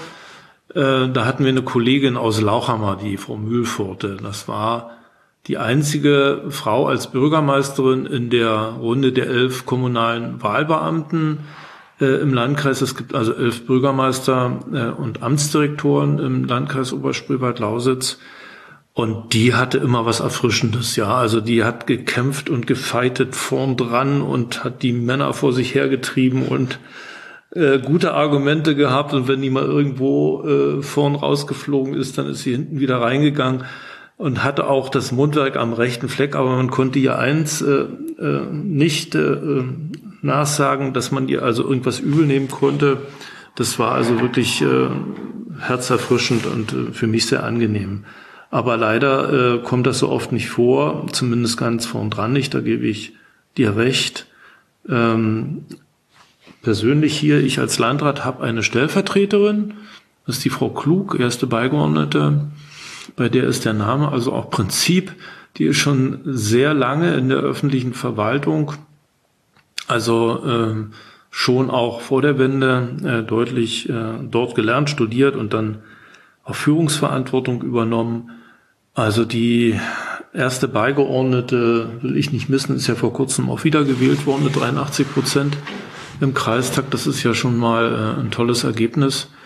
Ähm, darüber hinaus äh, ist es aber so, dass äh, äh Führungskräfte bei uns in der Kreisverwaltung äh, zumindest ähm, in der Bereichsebene Dezernenten und Amtsleiter überwiegend Männer sind. Nicht nur, aber überwiegend. Wir aber auf der anderen Seite äh, 74 Prozent Frauen haben in der Kreisverwaltung und 26 Männer. Also ich quasi auch in der Minderheit mich befinde, aber eben nicht, was die Führungskräfte angeht. Ja, ich kann es nur empfehlen, ich kann es mir nur wünschen, ich kann nur dazu auffordern. Ähm, ich bin deiner Auffassung, ähm, reglementieren äh, auf gesetzlicher Grundlage oder aber mit irgendwelchen Sollvorschriften, das wird wenig bringen, äh, weil man dann vielleicht das Kind auch mit dem Bade ausgießt. Ich glaube, äh, wer es denn wirklich will als Frau, diesen Weg der Kommunalpolitik zu beschreiten oder eine Führungsrolle in äh, einer öffentlichen Verwaltung einzunehmen, der schafft das auch. Also die Voraussetzungen sind da, die Türen stehen auf, man muss sich aber ganz bewusst eben dafür entscheiden und dann durch diese Tür äh, auch hindurchgehen. Und ich glaube, die Bedingungen sind so schlecht nicht und äh, wer es denn möchte, der wird da sicherlich auch vorankommen. Du hast gerade gesagt, ähm, die überwiegende Mehrzahl der Mitarbeiter ist weiblich, mhm. aber die Leitungsposten sind eben eher männlich. Überwiegend, ja. Ja, überwiegend. Ähm, ist man sich bewusst als Chef ähm, in, in der Verwaltung, im, im, im, in der freien Wirtschaft, dass das eher so eine Art Ungleichgewicht ist? Versucht man da dann auch mal, wenn es um Einstellungen geht, eher zu sagen, ja, jetzt nehme ich mal die Frau oder ist das im alltäglichen hm. Leben gar kein Thema? Also weil, weil hm. es, weil die, die, komplette Arbeit ja immer am hm. Fließband hm. funktionieren muss und man macht sich in dem Moment erstmal keine Gedanken drüber. Es ist ja kein Vorwurf. Es ist Nein, ja wir, wir, wir stellen ja überwiegend Frauen ein, mhm. auch bei äh, Neueinstellungen, sonst würden ja diese 74 Prozent nicht zusammengekommen äh, sein. Äh, weil es ist einfach so, dass sich überwiegend im öffentlichen Dienst mehr Frauen bewerben auf ausgeschriebene Stellen als den Männer. Äh, allerdings ist es auch äh, Fakt und äh, Tatsache, dass sich eben äh, für Führungspositionen dann wiederum mehr Männer bewerben als den Frauen. Und äh, dass man, weil diskriminieren darf man nicht, im Rahmen einer sogenannten Bestenauslese nach einem komplizierten, bei uns äh, entwickelten Punktesystem in Abstimmung mit dem Personalrat und der Gleichstellungsbeauftragten und der Schwerbehindertenbeauftragten und so weiter, dann unterm Schlussstrich feststellen muss, dass dann eben Männer doch, was Führungspositionen angeht, äh, öfter mal die Nase vorn haben als den Frauen. Und einfach auch mehr Männer sich für diese Führungsposition bewerben, weil es ist einfach auch so nach wie vor ähm, die Lebenswirklichkeit sich so darstellt, wenn Frauen also dann irgendwann Kinder bekommen, sich sie doch eher diesen Kindern äh, zuwenden und äh, dann doch mehr Verpflichtung übernehmen äh, im Regelfall als denn äh, die Männer. Und von daher die ein oder andere äh, Stelle, die eben mit Führungsverantwortung im Zusammenhang steht, doch äh, eher von Männern dann bekleidet wird. Also das nehme ich so wahr. Äh, und das hat jetzt nichts damit zu tun, ähm, dass ich Frauen das nicht zutraue oder äh, ihnen das abspreche, sondern auch schon oft genug äh, wahrgenommen habe, dass eben Frauen dies dann selbst auch so wollen, geradezu. Und das muss man dann einfach auch akzeptieren.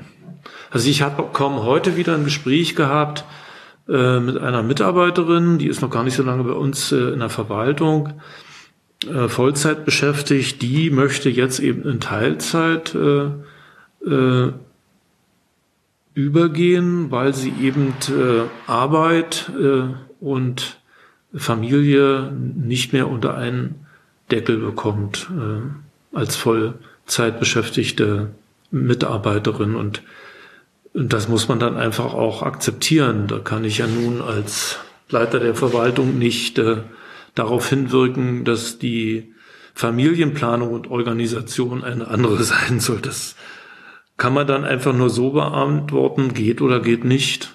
Ja. also da muss ich auch zur Ehrlichkeit sagen, es ist für eine Frau halt schön, in der öffentlichen Verwaltung zu arbeiten und dann auch mal auf Teilzeit zu gehen, hm. wenn es die familiäre Situation erfordert. Ähm, und das ist wahrscheinlich auch einer der Gründe, dass Frauen eher in den öffentlichen Dienst gehen mhm. oder auf solche äh, Stellen sich bewerben, weil in der öffentlichen, also in der freien Wirtschaft ist man dann eher seinen Job los, als dass man weniger mhm. arbeiten kann. Oder mhm. man kommt auch nicht so schnell wieder von der Teilzeit in die Vollzeit. Das ist, mhm. ist ein Vorteil von Verwaltungen generell, würde ich sagen. Also ja, habe ich so den Eindruck. Das sind äh, Verwaltungen schon sehr ähm, arbeitnehmerfreundlicher äh, aufgestellt, als das vielleicht die Privatwirtschaft äh, ist und wissen das eben aber auch Frauen äh, ganz besonders zu schätzen, würde ich jetzt mal so vermuten wollen. Also ich, ich als Frau. Hm. Nein, da sind wir uns ja einig beide, ja. Ja, also ich kann auch nachvollziehen, dass Frauen sich dann auf Führungspositionen eher nicht bewerben, wenn man zu Hause Kind und Kegel hat. Also hm. das ist logisch und für mich nachvollziehbar.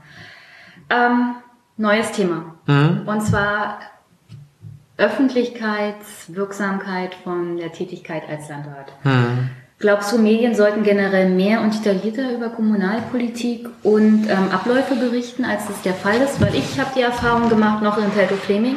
Ich habe vom Landrat gehört, wenn es mal wieder einen Skandal gab. Mhm. Und das hat keinen guten Eindruck gemacht. Ähm, es hat es hinterlässt einen faden Beigeschmack, auch was die Demokratie mm. im Besonderen angeht, wenn man mm. immer nur von seinen politischen Vertretern hört, wenn sie mal wieder mm. unschöne Sachen gemacht haben. Hm.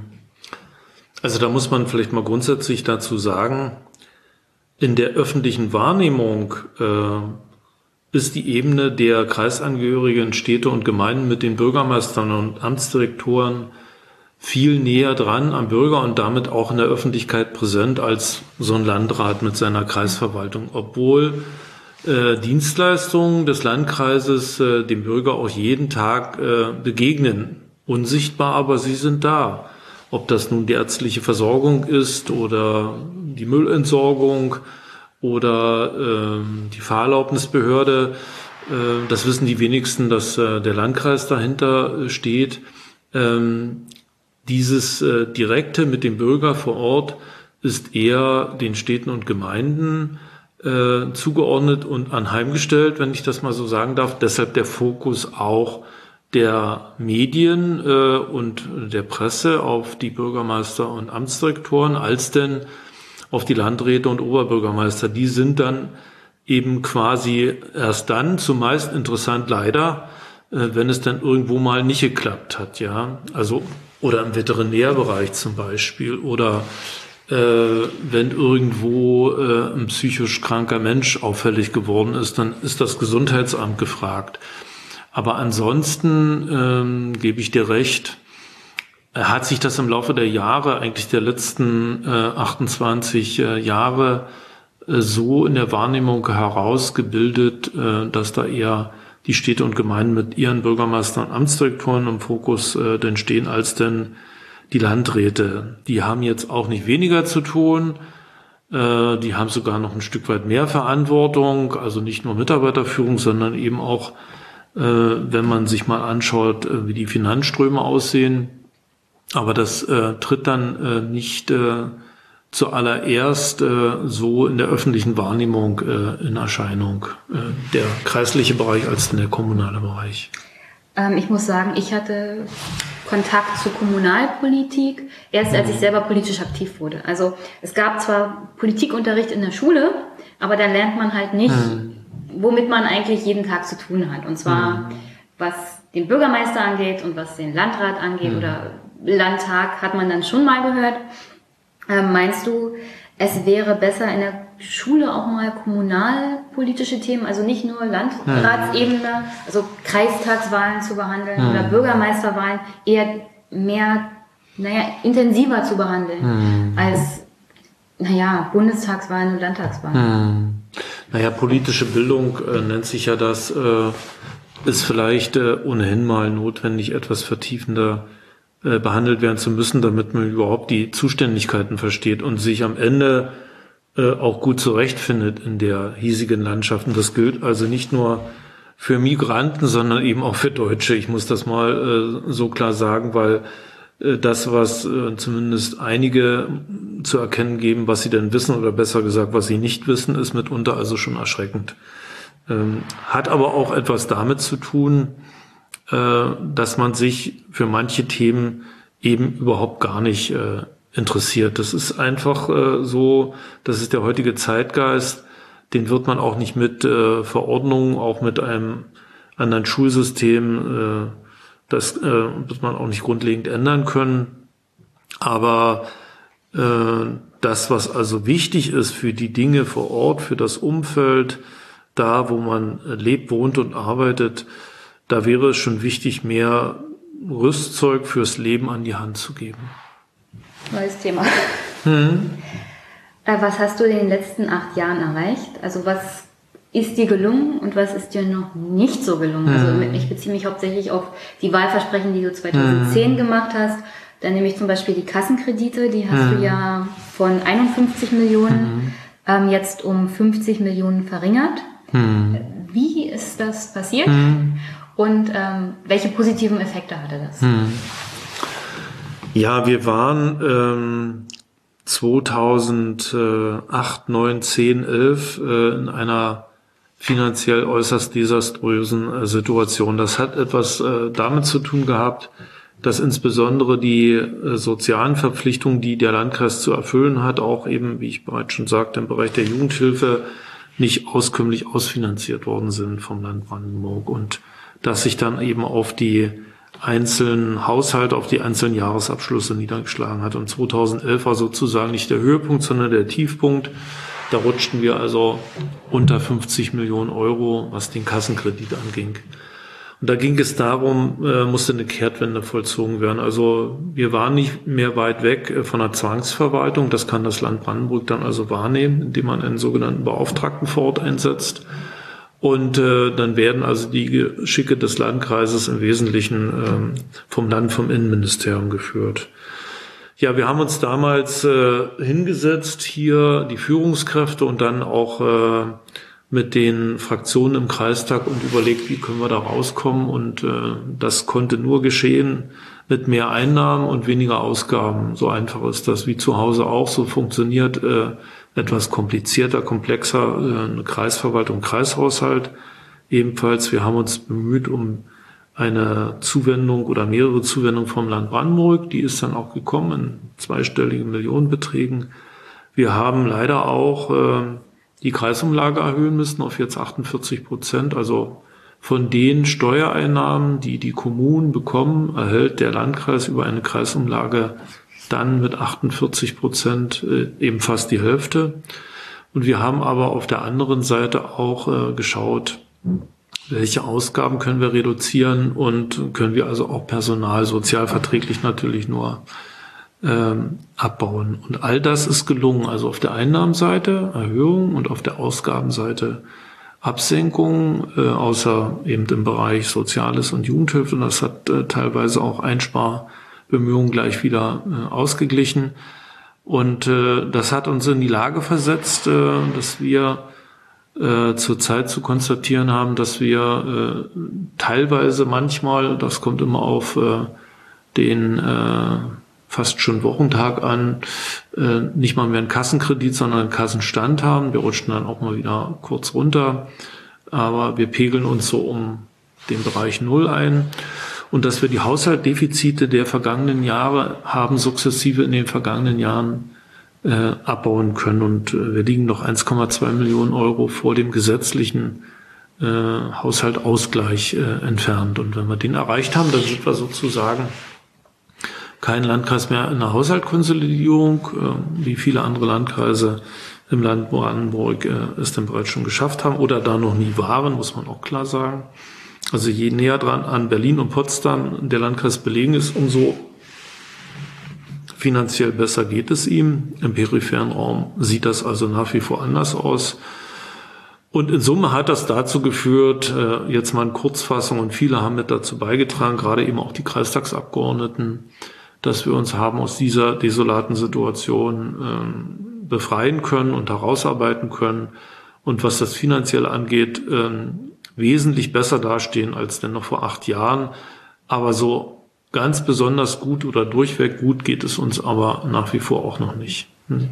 Ähm, ja, aber wenn das Land kommt und ähm, eine Zwangsverwaltung macht, was würde das für den Kreis denn bedeuten? Also meine, meine Hörer, damit die mal wissen, was heißt das dann? Ja, dann ist quasi ähm, der Landrat nicht mehr handlungsbevollmächtigt. Ähm, er ist dann nur noch ausführendes Organ des äh, eingesetzten Beauftragten was es übrigens in der Form bei Landkreisen im Land Brandenburg noch nicht gegeben hat. Das muss man der Vollständigkeit halber auch sagen. Und ähm, der Kreistag ist dann in seinen Kompetenzen auch erheblich äh, beeinträchtigt. Äh, theoretisch ist das möglich machbar, als Drohkulisse immer gut geeignet. Praktisch hat das noch nie stattgefunden. Es wäre ja auch eine Untergrabung des demokratischen Willens der Bevölkerung jetzt vor allem, weil der Landrat ja auch direkt gewählt wird und ja. dann auch noch der, die, der Kreistag. Ja, ja, natürlich. Und deshalb überlegt man sich seitens des Landes, des Innenministeriums schon sehr genau, ob man äh, eine solche Drohkulisse überhaupt aufbaut und äh, das denn überhaupt äh, jemals äh, vollziehen würde. Nochmal, theoretisch ist das denkbar vorstellbar, ist es sogar auch vorgesehen. Praktisch äh, musste das äh, bisher noch nicht äh, zur Anwendung kommen.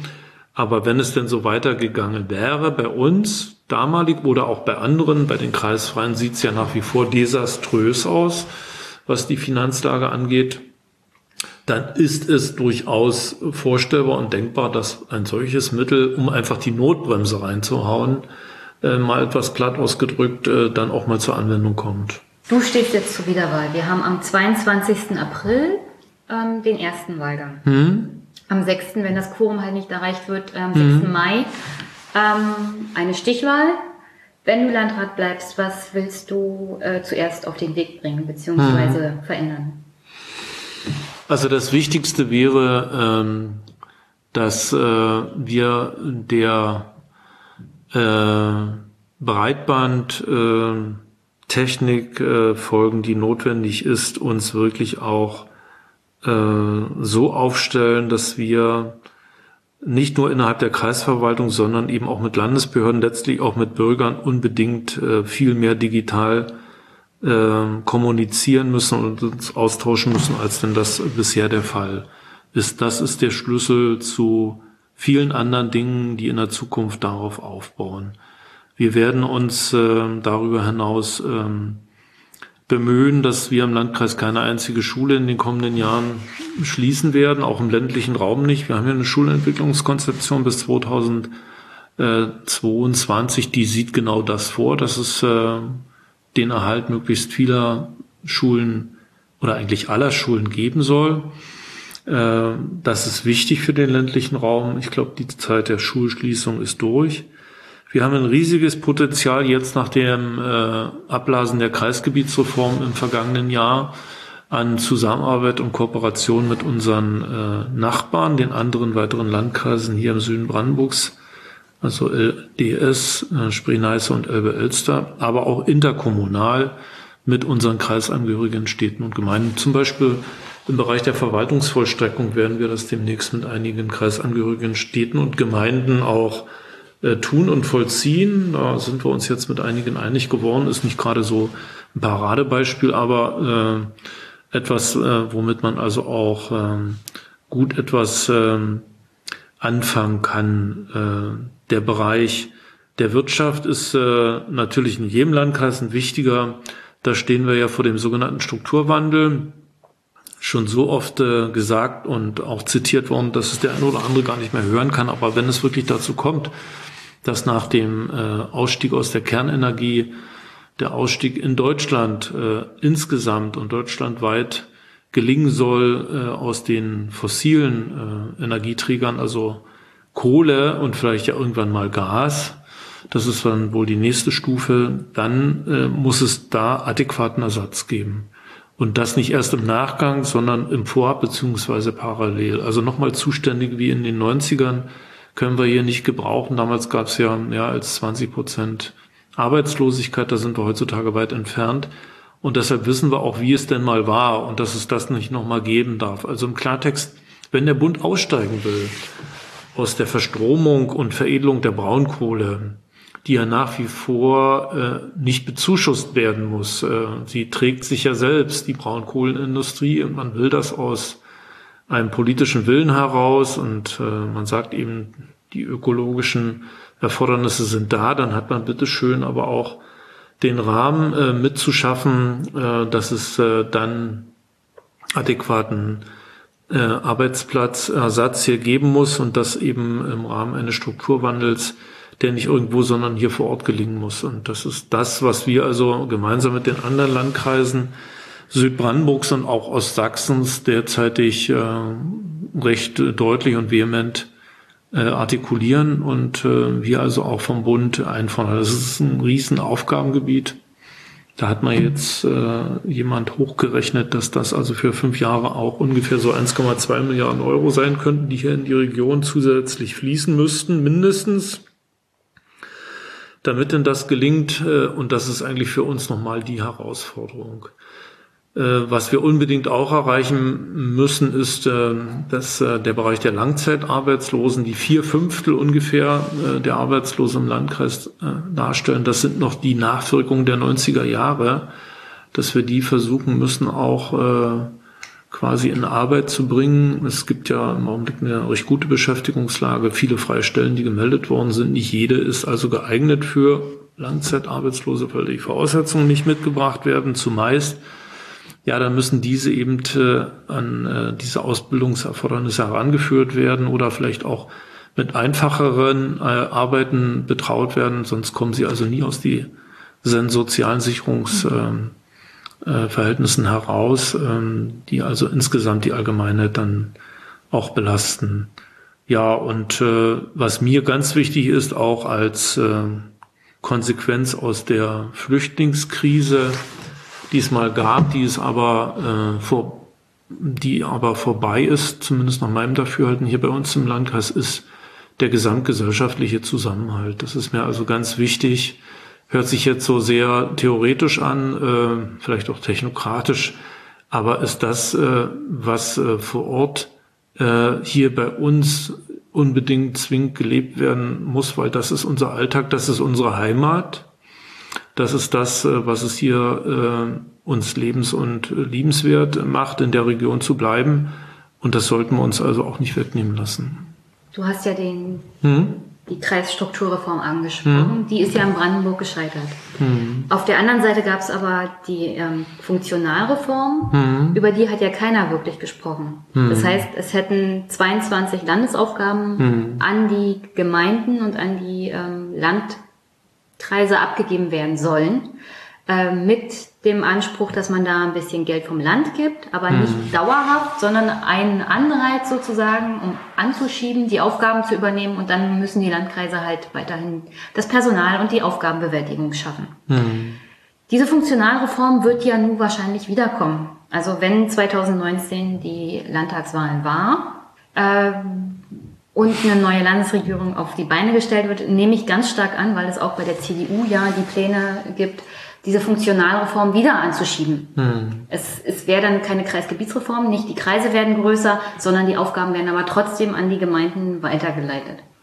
Ähm, wie, wie sollen die Landkreise das denn stemmen, ohne die finanziellen Änderungen sozusagen, die dafür tatsächlich notwendig werden? Weil 22 zusätzliche Aufgaben sind ganz schön viel.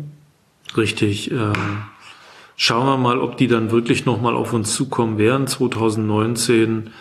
Ich bin da äh, voller Erwartungshaltung, äh, ob denn das äh, Thema überhaupt nochmal in dieser Form aufgerufen wird oder aber eben nicht. Aber generell ist der gesetzliche Anspruch der, und das ist also auch vom Landesverfassungsgericht schon mehrmals geprüft und auch entschieden worden, wenn Landesaufgaben übertragen werden auf andere Ebenen, zum Beispiel auf die Ebene der Landkreise, dann haben die komplett ausfinanziert zu sein. Das nennt man Konnexität.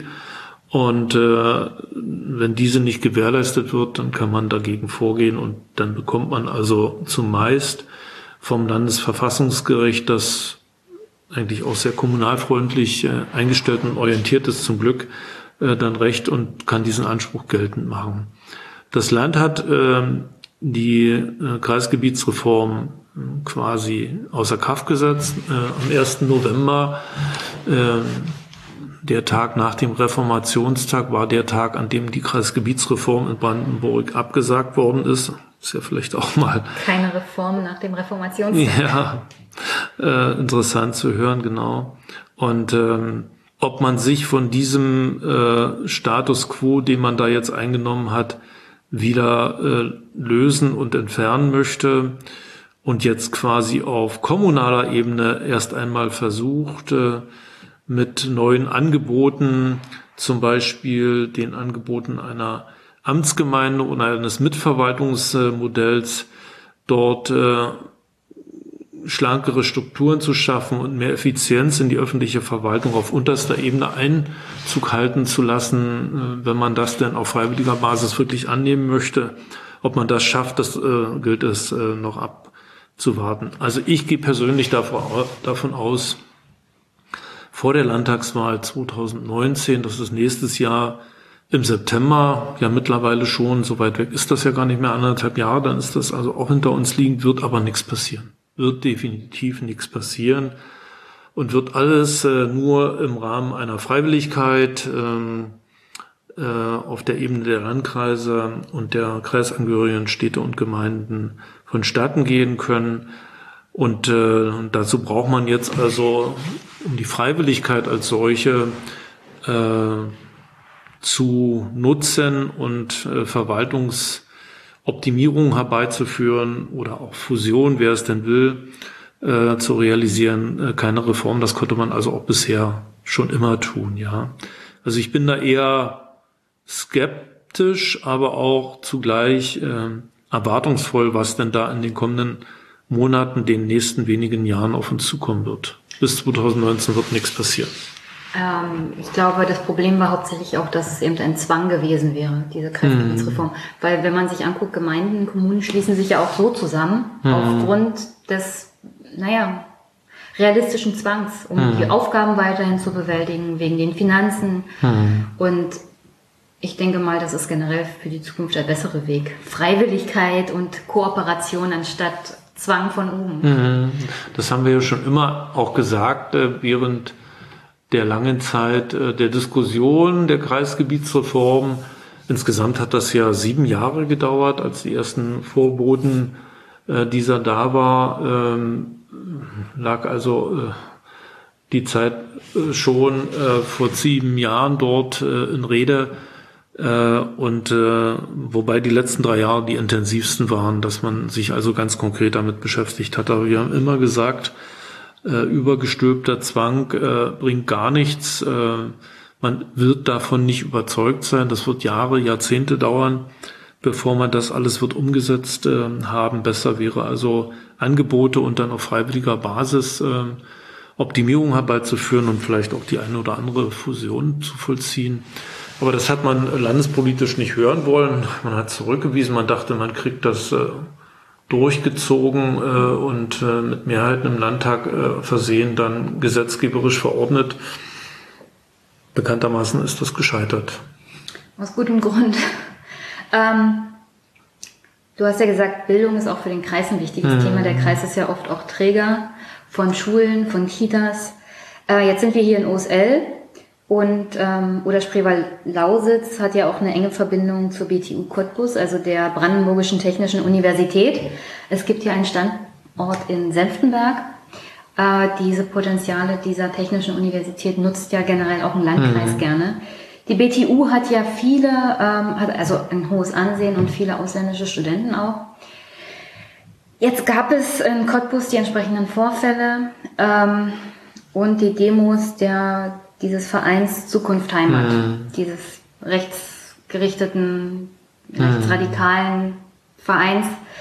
Äh, wie schädlich würdest du sagen, ist das für den Bildungsstandort OSL und Cottbus? Weil es ist ja eine mhm. Kooperation der Landkreise sozusagen. Ja, ja, es ist äh, eine gemeinsame Uni Cottbus-Senftenberg ja gegründet worden. Das war ja keine Fusion damals, sondern eine Neugründung, die wir, die Stadt Senftenberg und der Landkreis auch immer mit äh, unterstützt und begrüßt haben, weil das ist äh, zukunftsorientiert gewesen, kleinteilig äh, aufgestellte Hochschulen werden im Landes- und schon gar nicht im bundesweiten Maßstab äh, in Zukunft noch eine große Rolle spielen, sondern eher das Gegenteil von dem erfahren. Wir haben das mit unterstützt. So, und da muss natürlich eben auch äh, das Umfeld stimmen und die weichen Standortfaktoren, die es dann immer äh, gibt und die man also auch mal äh, einfordern muss, müssen auch gewährleistet äh, bleiben. Und äh, das äh, Unileben als solches äh, sollte also möglichst mit vielen Angeboten versehen dann harmonisch äh, vonstatten gehen, obwohl ein Studentenleben natürlich auch immer aufregend ist, keine Frage. Da erinnern wir uns ja alle an unsere Studienzeit in der Vergangenheit äh, zurück. Äh, deshalb ist das, was in Cottbus passiert, äh, derzeitig natürlich für das Image der Stadt nicht äh, besonders förderlich. Das muss man klar sagen. Keine Stadt will so etwas und auch kein Landkreis in Deutschland nirgendwo. Äh, es ist dann so, dass äh, nach den ersten Vorfällen sich das also irgendwie äh, dynamisch entwickelt hat, äh, von vielleicht auch teilweise außen hereingetragen, aber auch äh, von innen sich äh, selbst immer mehr zuspitzend und äh, entwickelt. Ich weiß, dass der Kollege Oberbürgermeister Kelch dort mit seiner Mannschaft und seinen Stadtverordneten alles Mögliche versucht hat, dagegen also auch einzutreten und sich aufzustellen. Ähm, das wird ein langer Prozess sein, bevor da Dinge also auch äh, wirksam werden. Es ist äh, schädlich für die Entwicklung einer Stadt in Brandenburg. Cottbus ist die zweitgrößte Stadt in Brandenburg, die größte in der Lausitz und wird es auch immer bleiben. Und es ist natürlich in der weiteren Folge auch äh, schädlich für die Entwicklung einer Uni, die ja im Wesentlichen auch setzt auf viele ausländische Studenten, auf Kooperationen mit Unternehmen, die international aufgestellt sind. Bei denen ist es täglich Brot, mit Menschen anderer Nationalitäten äh, zusammenzuarbeiten und Geschäfte zu machen. Ähm, so ist es also auch äh, an der Uni. Äh, eine Uni muss international aufgestellt sein und dazu gehören eben auch Studenten aus aller Welt, so wie das in Cottbus ja auch praktiziert wird.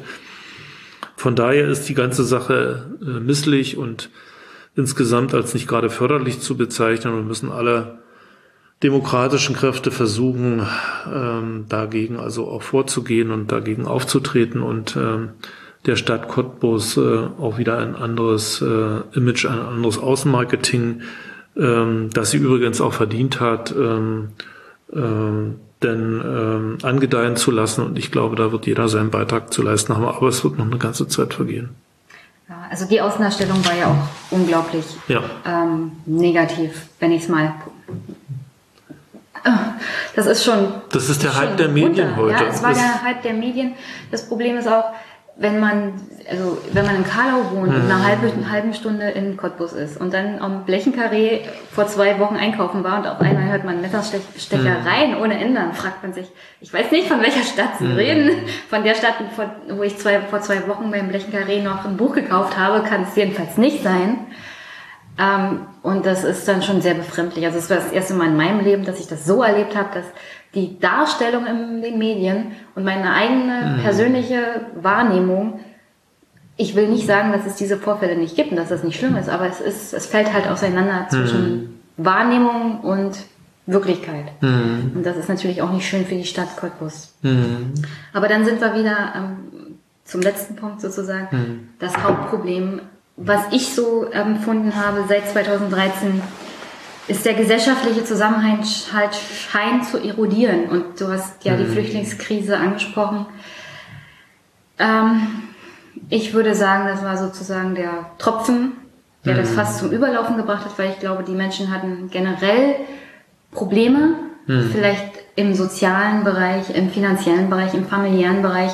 Und das war jetzt, äh, jetzt haben sie gesehen, die Politik kümmert sich halt um die Menschen, die hierher kommen, die aus Kriegsgebieten geflüchtet sind und denen kann man ja keinen Vorwurf machen. Hm. Sie wollen halt in Sicherheit leben und das ist, glaube ich, eine, ein Anspruch, den jeder Mensch haben sollte. Hm.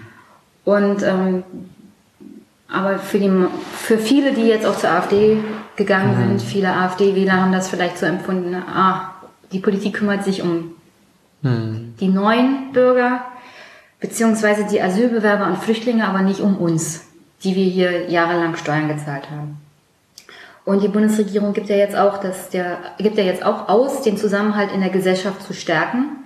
Und du hast auch gesagt, in den nächsten mhm. acht Jahren möchtest du das auch als ein Ziel deines politischen Wirkens und mhm. deiner Arbeit hier vor Ort ähm, voranstellen und dass alle Menschen, die hier leben, vernünftig und mhm. sicher leben können und mhm. auch miteinander sicher leben können. Mhm. Wie, wie fördert man den Zusammenhalt einer Gesellschaft, auch auf unterer Ebene, weil es ist halt sehr, sehr hm. schwer. Na, ich will dann nochmal auf diese ganze Flüchtlingskrise und die letzten Jahre zu sprechen kommen. Also, und zwar eigentlich von vornherein klar, dass das eine Riesenherausforderung werden wird und dass man also nicht nur durchweg ähm, die zu uns kommenden Menschen ähm, herzlich empfangen wird. Diese Bilder von Teddybär werfenden Menschen an Bahnhöfen, die kamen zwar in den ersten äh, Tagen sehr gut und da waren ja auch viele Emotionen dabei, äh, hatten aber auch schon zu dieser Zeit nichts mit der eigentlichen, wirklichen Realität zu tun. Wir haben uns dann überlegt, äh, wie machen wir das? Äh, weil wir mussten ja auch als Landkreis unseren Anteil nach dem Königsteiner Schlüssel sozusagen an Menschen, die zu uns gekommen sind, übernehmen. Und wir haben uns entschieden, äh, eine kreisweite Verteilung vorzunehmen. In Gemeinschaftsunterkünften, in Wohnverbünden und auch in Wohnungen. Andere haben das anders gemacht. Also nur in äh, Gemeinschaftsunterkünften zum Beispiel eine Unterbringung realisiert und manche auch nur in Wohnungen. Und von den beiden zuletzt genannten Beispielen äh, hat nicht eins funktioniert. Also eine kreisweite Verteilung und eine keine oder keine Konzentration in einzelnen Städten, sondern die Möglichkeit schaffen, auch wirklich äh, eine Integration zumindest als Angebot zu offerieren. Und das hat im Großen und Ganzen geklappt. Wir hatten keine riesengroßen Vorkommnisse gehabt und wir haben auch von Anfang an unseren Leuten hier äh, vor Ort, die schon äh, teilweise seit ewigen Zeiten hier wohnen, ganz offen zu sagen, äh, erstens, was wir vorhaben und zweitens, was aus unserer Sicht äh, der Erkenntnis, die wir damalig hatten, denn auf sie zukommt. Und äh, das hat sich eigentlich auch äh, bestätigt und bewährt. Wir hatten also keine großen Vorkommnisse bei uns gehabt in den Einrichtungen. Es gab immer mal jemand, der quergeschlagen hat, äh, mit dem man sich dann zu beschäftigen hatte. Wir haben konsequent untergebracht, wir haben aber, wenn es denn erforderlich war, auch konsequent zurückgeführt oder abgeschoben. Also alleine dieses Signal, dass man sich äh, gesetzestreu an das zu halten äh, hat, äh, was denn einem vorgegeben wird, hat dann schon zu einer Beruhigung geführt. Es geht einfach um, und das ist ja dein, äh, deine Kernfrage gewesen, wie kriegt man das hin, äh, Vertrauen, was man äh, erhalten sollte, oder aber wenn es denn äh, verloren zu gehen droht, äh, wieder aufbauen muss. Das ist das Wichtigste, dass man Vertrauen hat im Rahmen eines äh, Zusammenlebens, dass man äh, verlässliche Entscheidungen zu treffen hat, dass man also nicht heute etwas sagt, was morgen dann plötzlich ganz anders äh, beschrieben wird oder erklärt wird, weil man es hat nicht einhalten können. Nein, es muss eine verlässliche Politik geben und es muss also auch äh, im Rahmen eines gesunden Miteinanders äh, so sein, dass man äh, Respekt und Achtung äh, voreinander hat, e egal woher man kommt und welchen vielleicht auch Stand man hat oder welchen äh, Eindruck man äh, vermittelt. Äh, es ist so, dass den Menschen in einer Region, die dort wohnen, nichts anderes über, übrig bleibt, als miteinander auskommen äh, zu müssen. Ansonsten gehen also irgendwann die Konflikte los. Ich bin für Offenheit, ich bin für Ehrlichkeit, ich bin für Transparenz. Und äh, dann, wenn man Entscheidungen auch mal durchstehen, durchdrücken muss, sollte man zumindest versuchen, das zu erklären. Und äh, da gibt's Leute, die verstehen das, äh, die können sich damit arrangieren. Und es gibt aber auch Leute, die das äh, nicht verstehen und auch nicht akzeptieren äh, wollen. Das muss man dann aber auch mitunter so hinnehmen. Man wird es am Ende auch nie jedem in jeder Hinsicht recht machen können. Das ist schon immer so gewesen.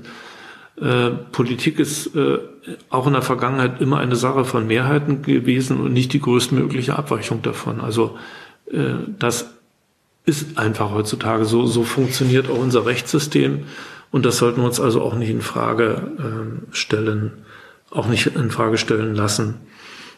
Meiner Ansicht nach ist ein gutes Bindeglied äh, die kommunale Ebene, also Zusammenarbeit mit den Städten und Gemeinden, weil da sind wir wieder dabei. Die Bürgermeister und Amtsdirektoren sind mit ihren Verwaltungen, mit ihren stattfindet, mit ihren Gemeindevertretern, mit ihren Amtsausschussmitgliedern viel näher dran als wir hier in der Kreisverwaltung. Ähm, und äh, das hat sich bisher bewährt. Das war also immer für mich eine ganz wichtige Aufgabe, habe ich auch viel Zeit investiert. Aber äh, konnte ich auch äh, aus dem Grunde dann äh, so für mich definieren und verstehen, weil ich selbst mal Bürgermeister Amtsdirektor war und mich dann sozusagen in die Situation äh, dieser äh, Bürgermeister Amtsdirektoren hineinversetzen konnte, weil sie eben dann doch den direkten Kontakt zum Bürger haben, den wir nur mittelbar manchmal haben. Als Landrat und die Führungskräfte in der Kreisverwaltung kriegt man das also nicht ähm, hin, dass man kreisweit präsent zu jeder Zeit ist, äh, was also auf anderer Ebene möglich ist. Und wenn das gelingt, äh, dass man eine vertrauensvolle Zusammenarbeit gewährleistet, dass man also Dinge erklären kann, die man voranbringt, die man also auch umsetzt und realisiert, manchmal auch gegen Widerstand äh, Einzelner. Das ist dann so, sonst kommt man heutzutage nicht voran.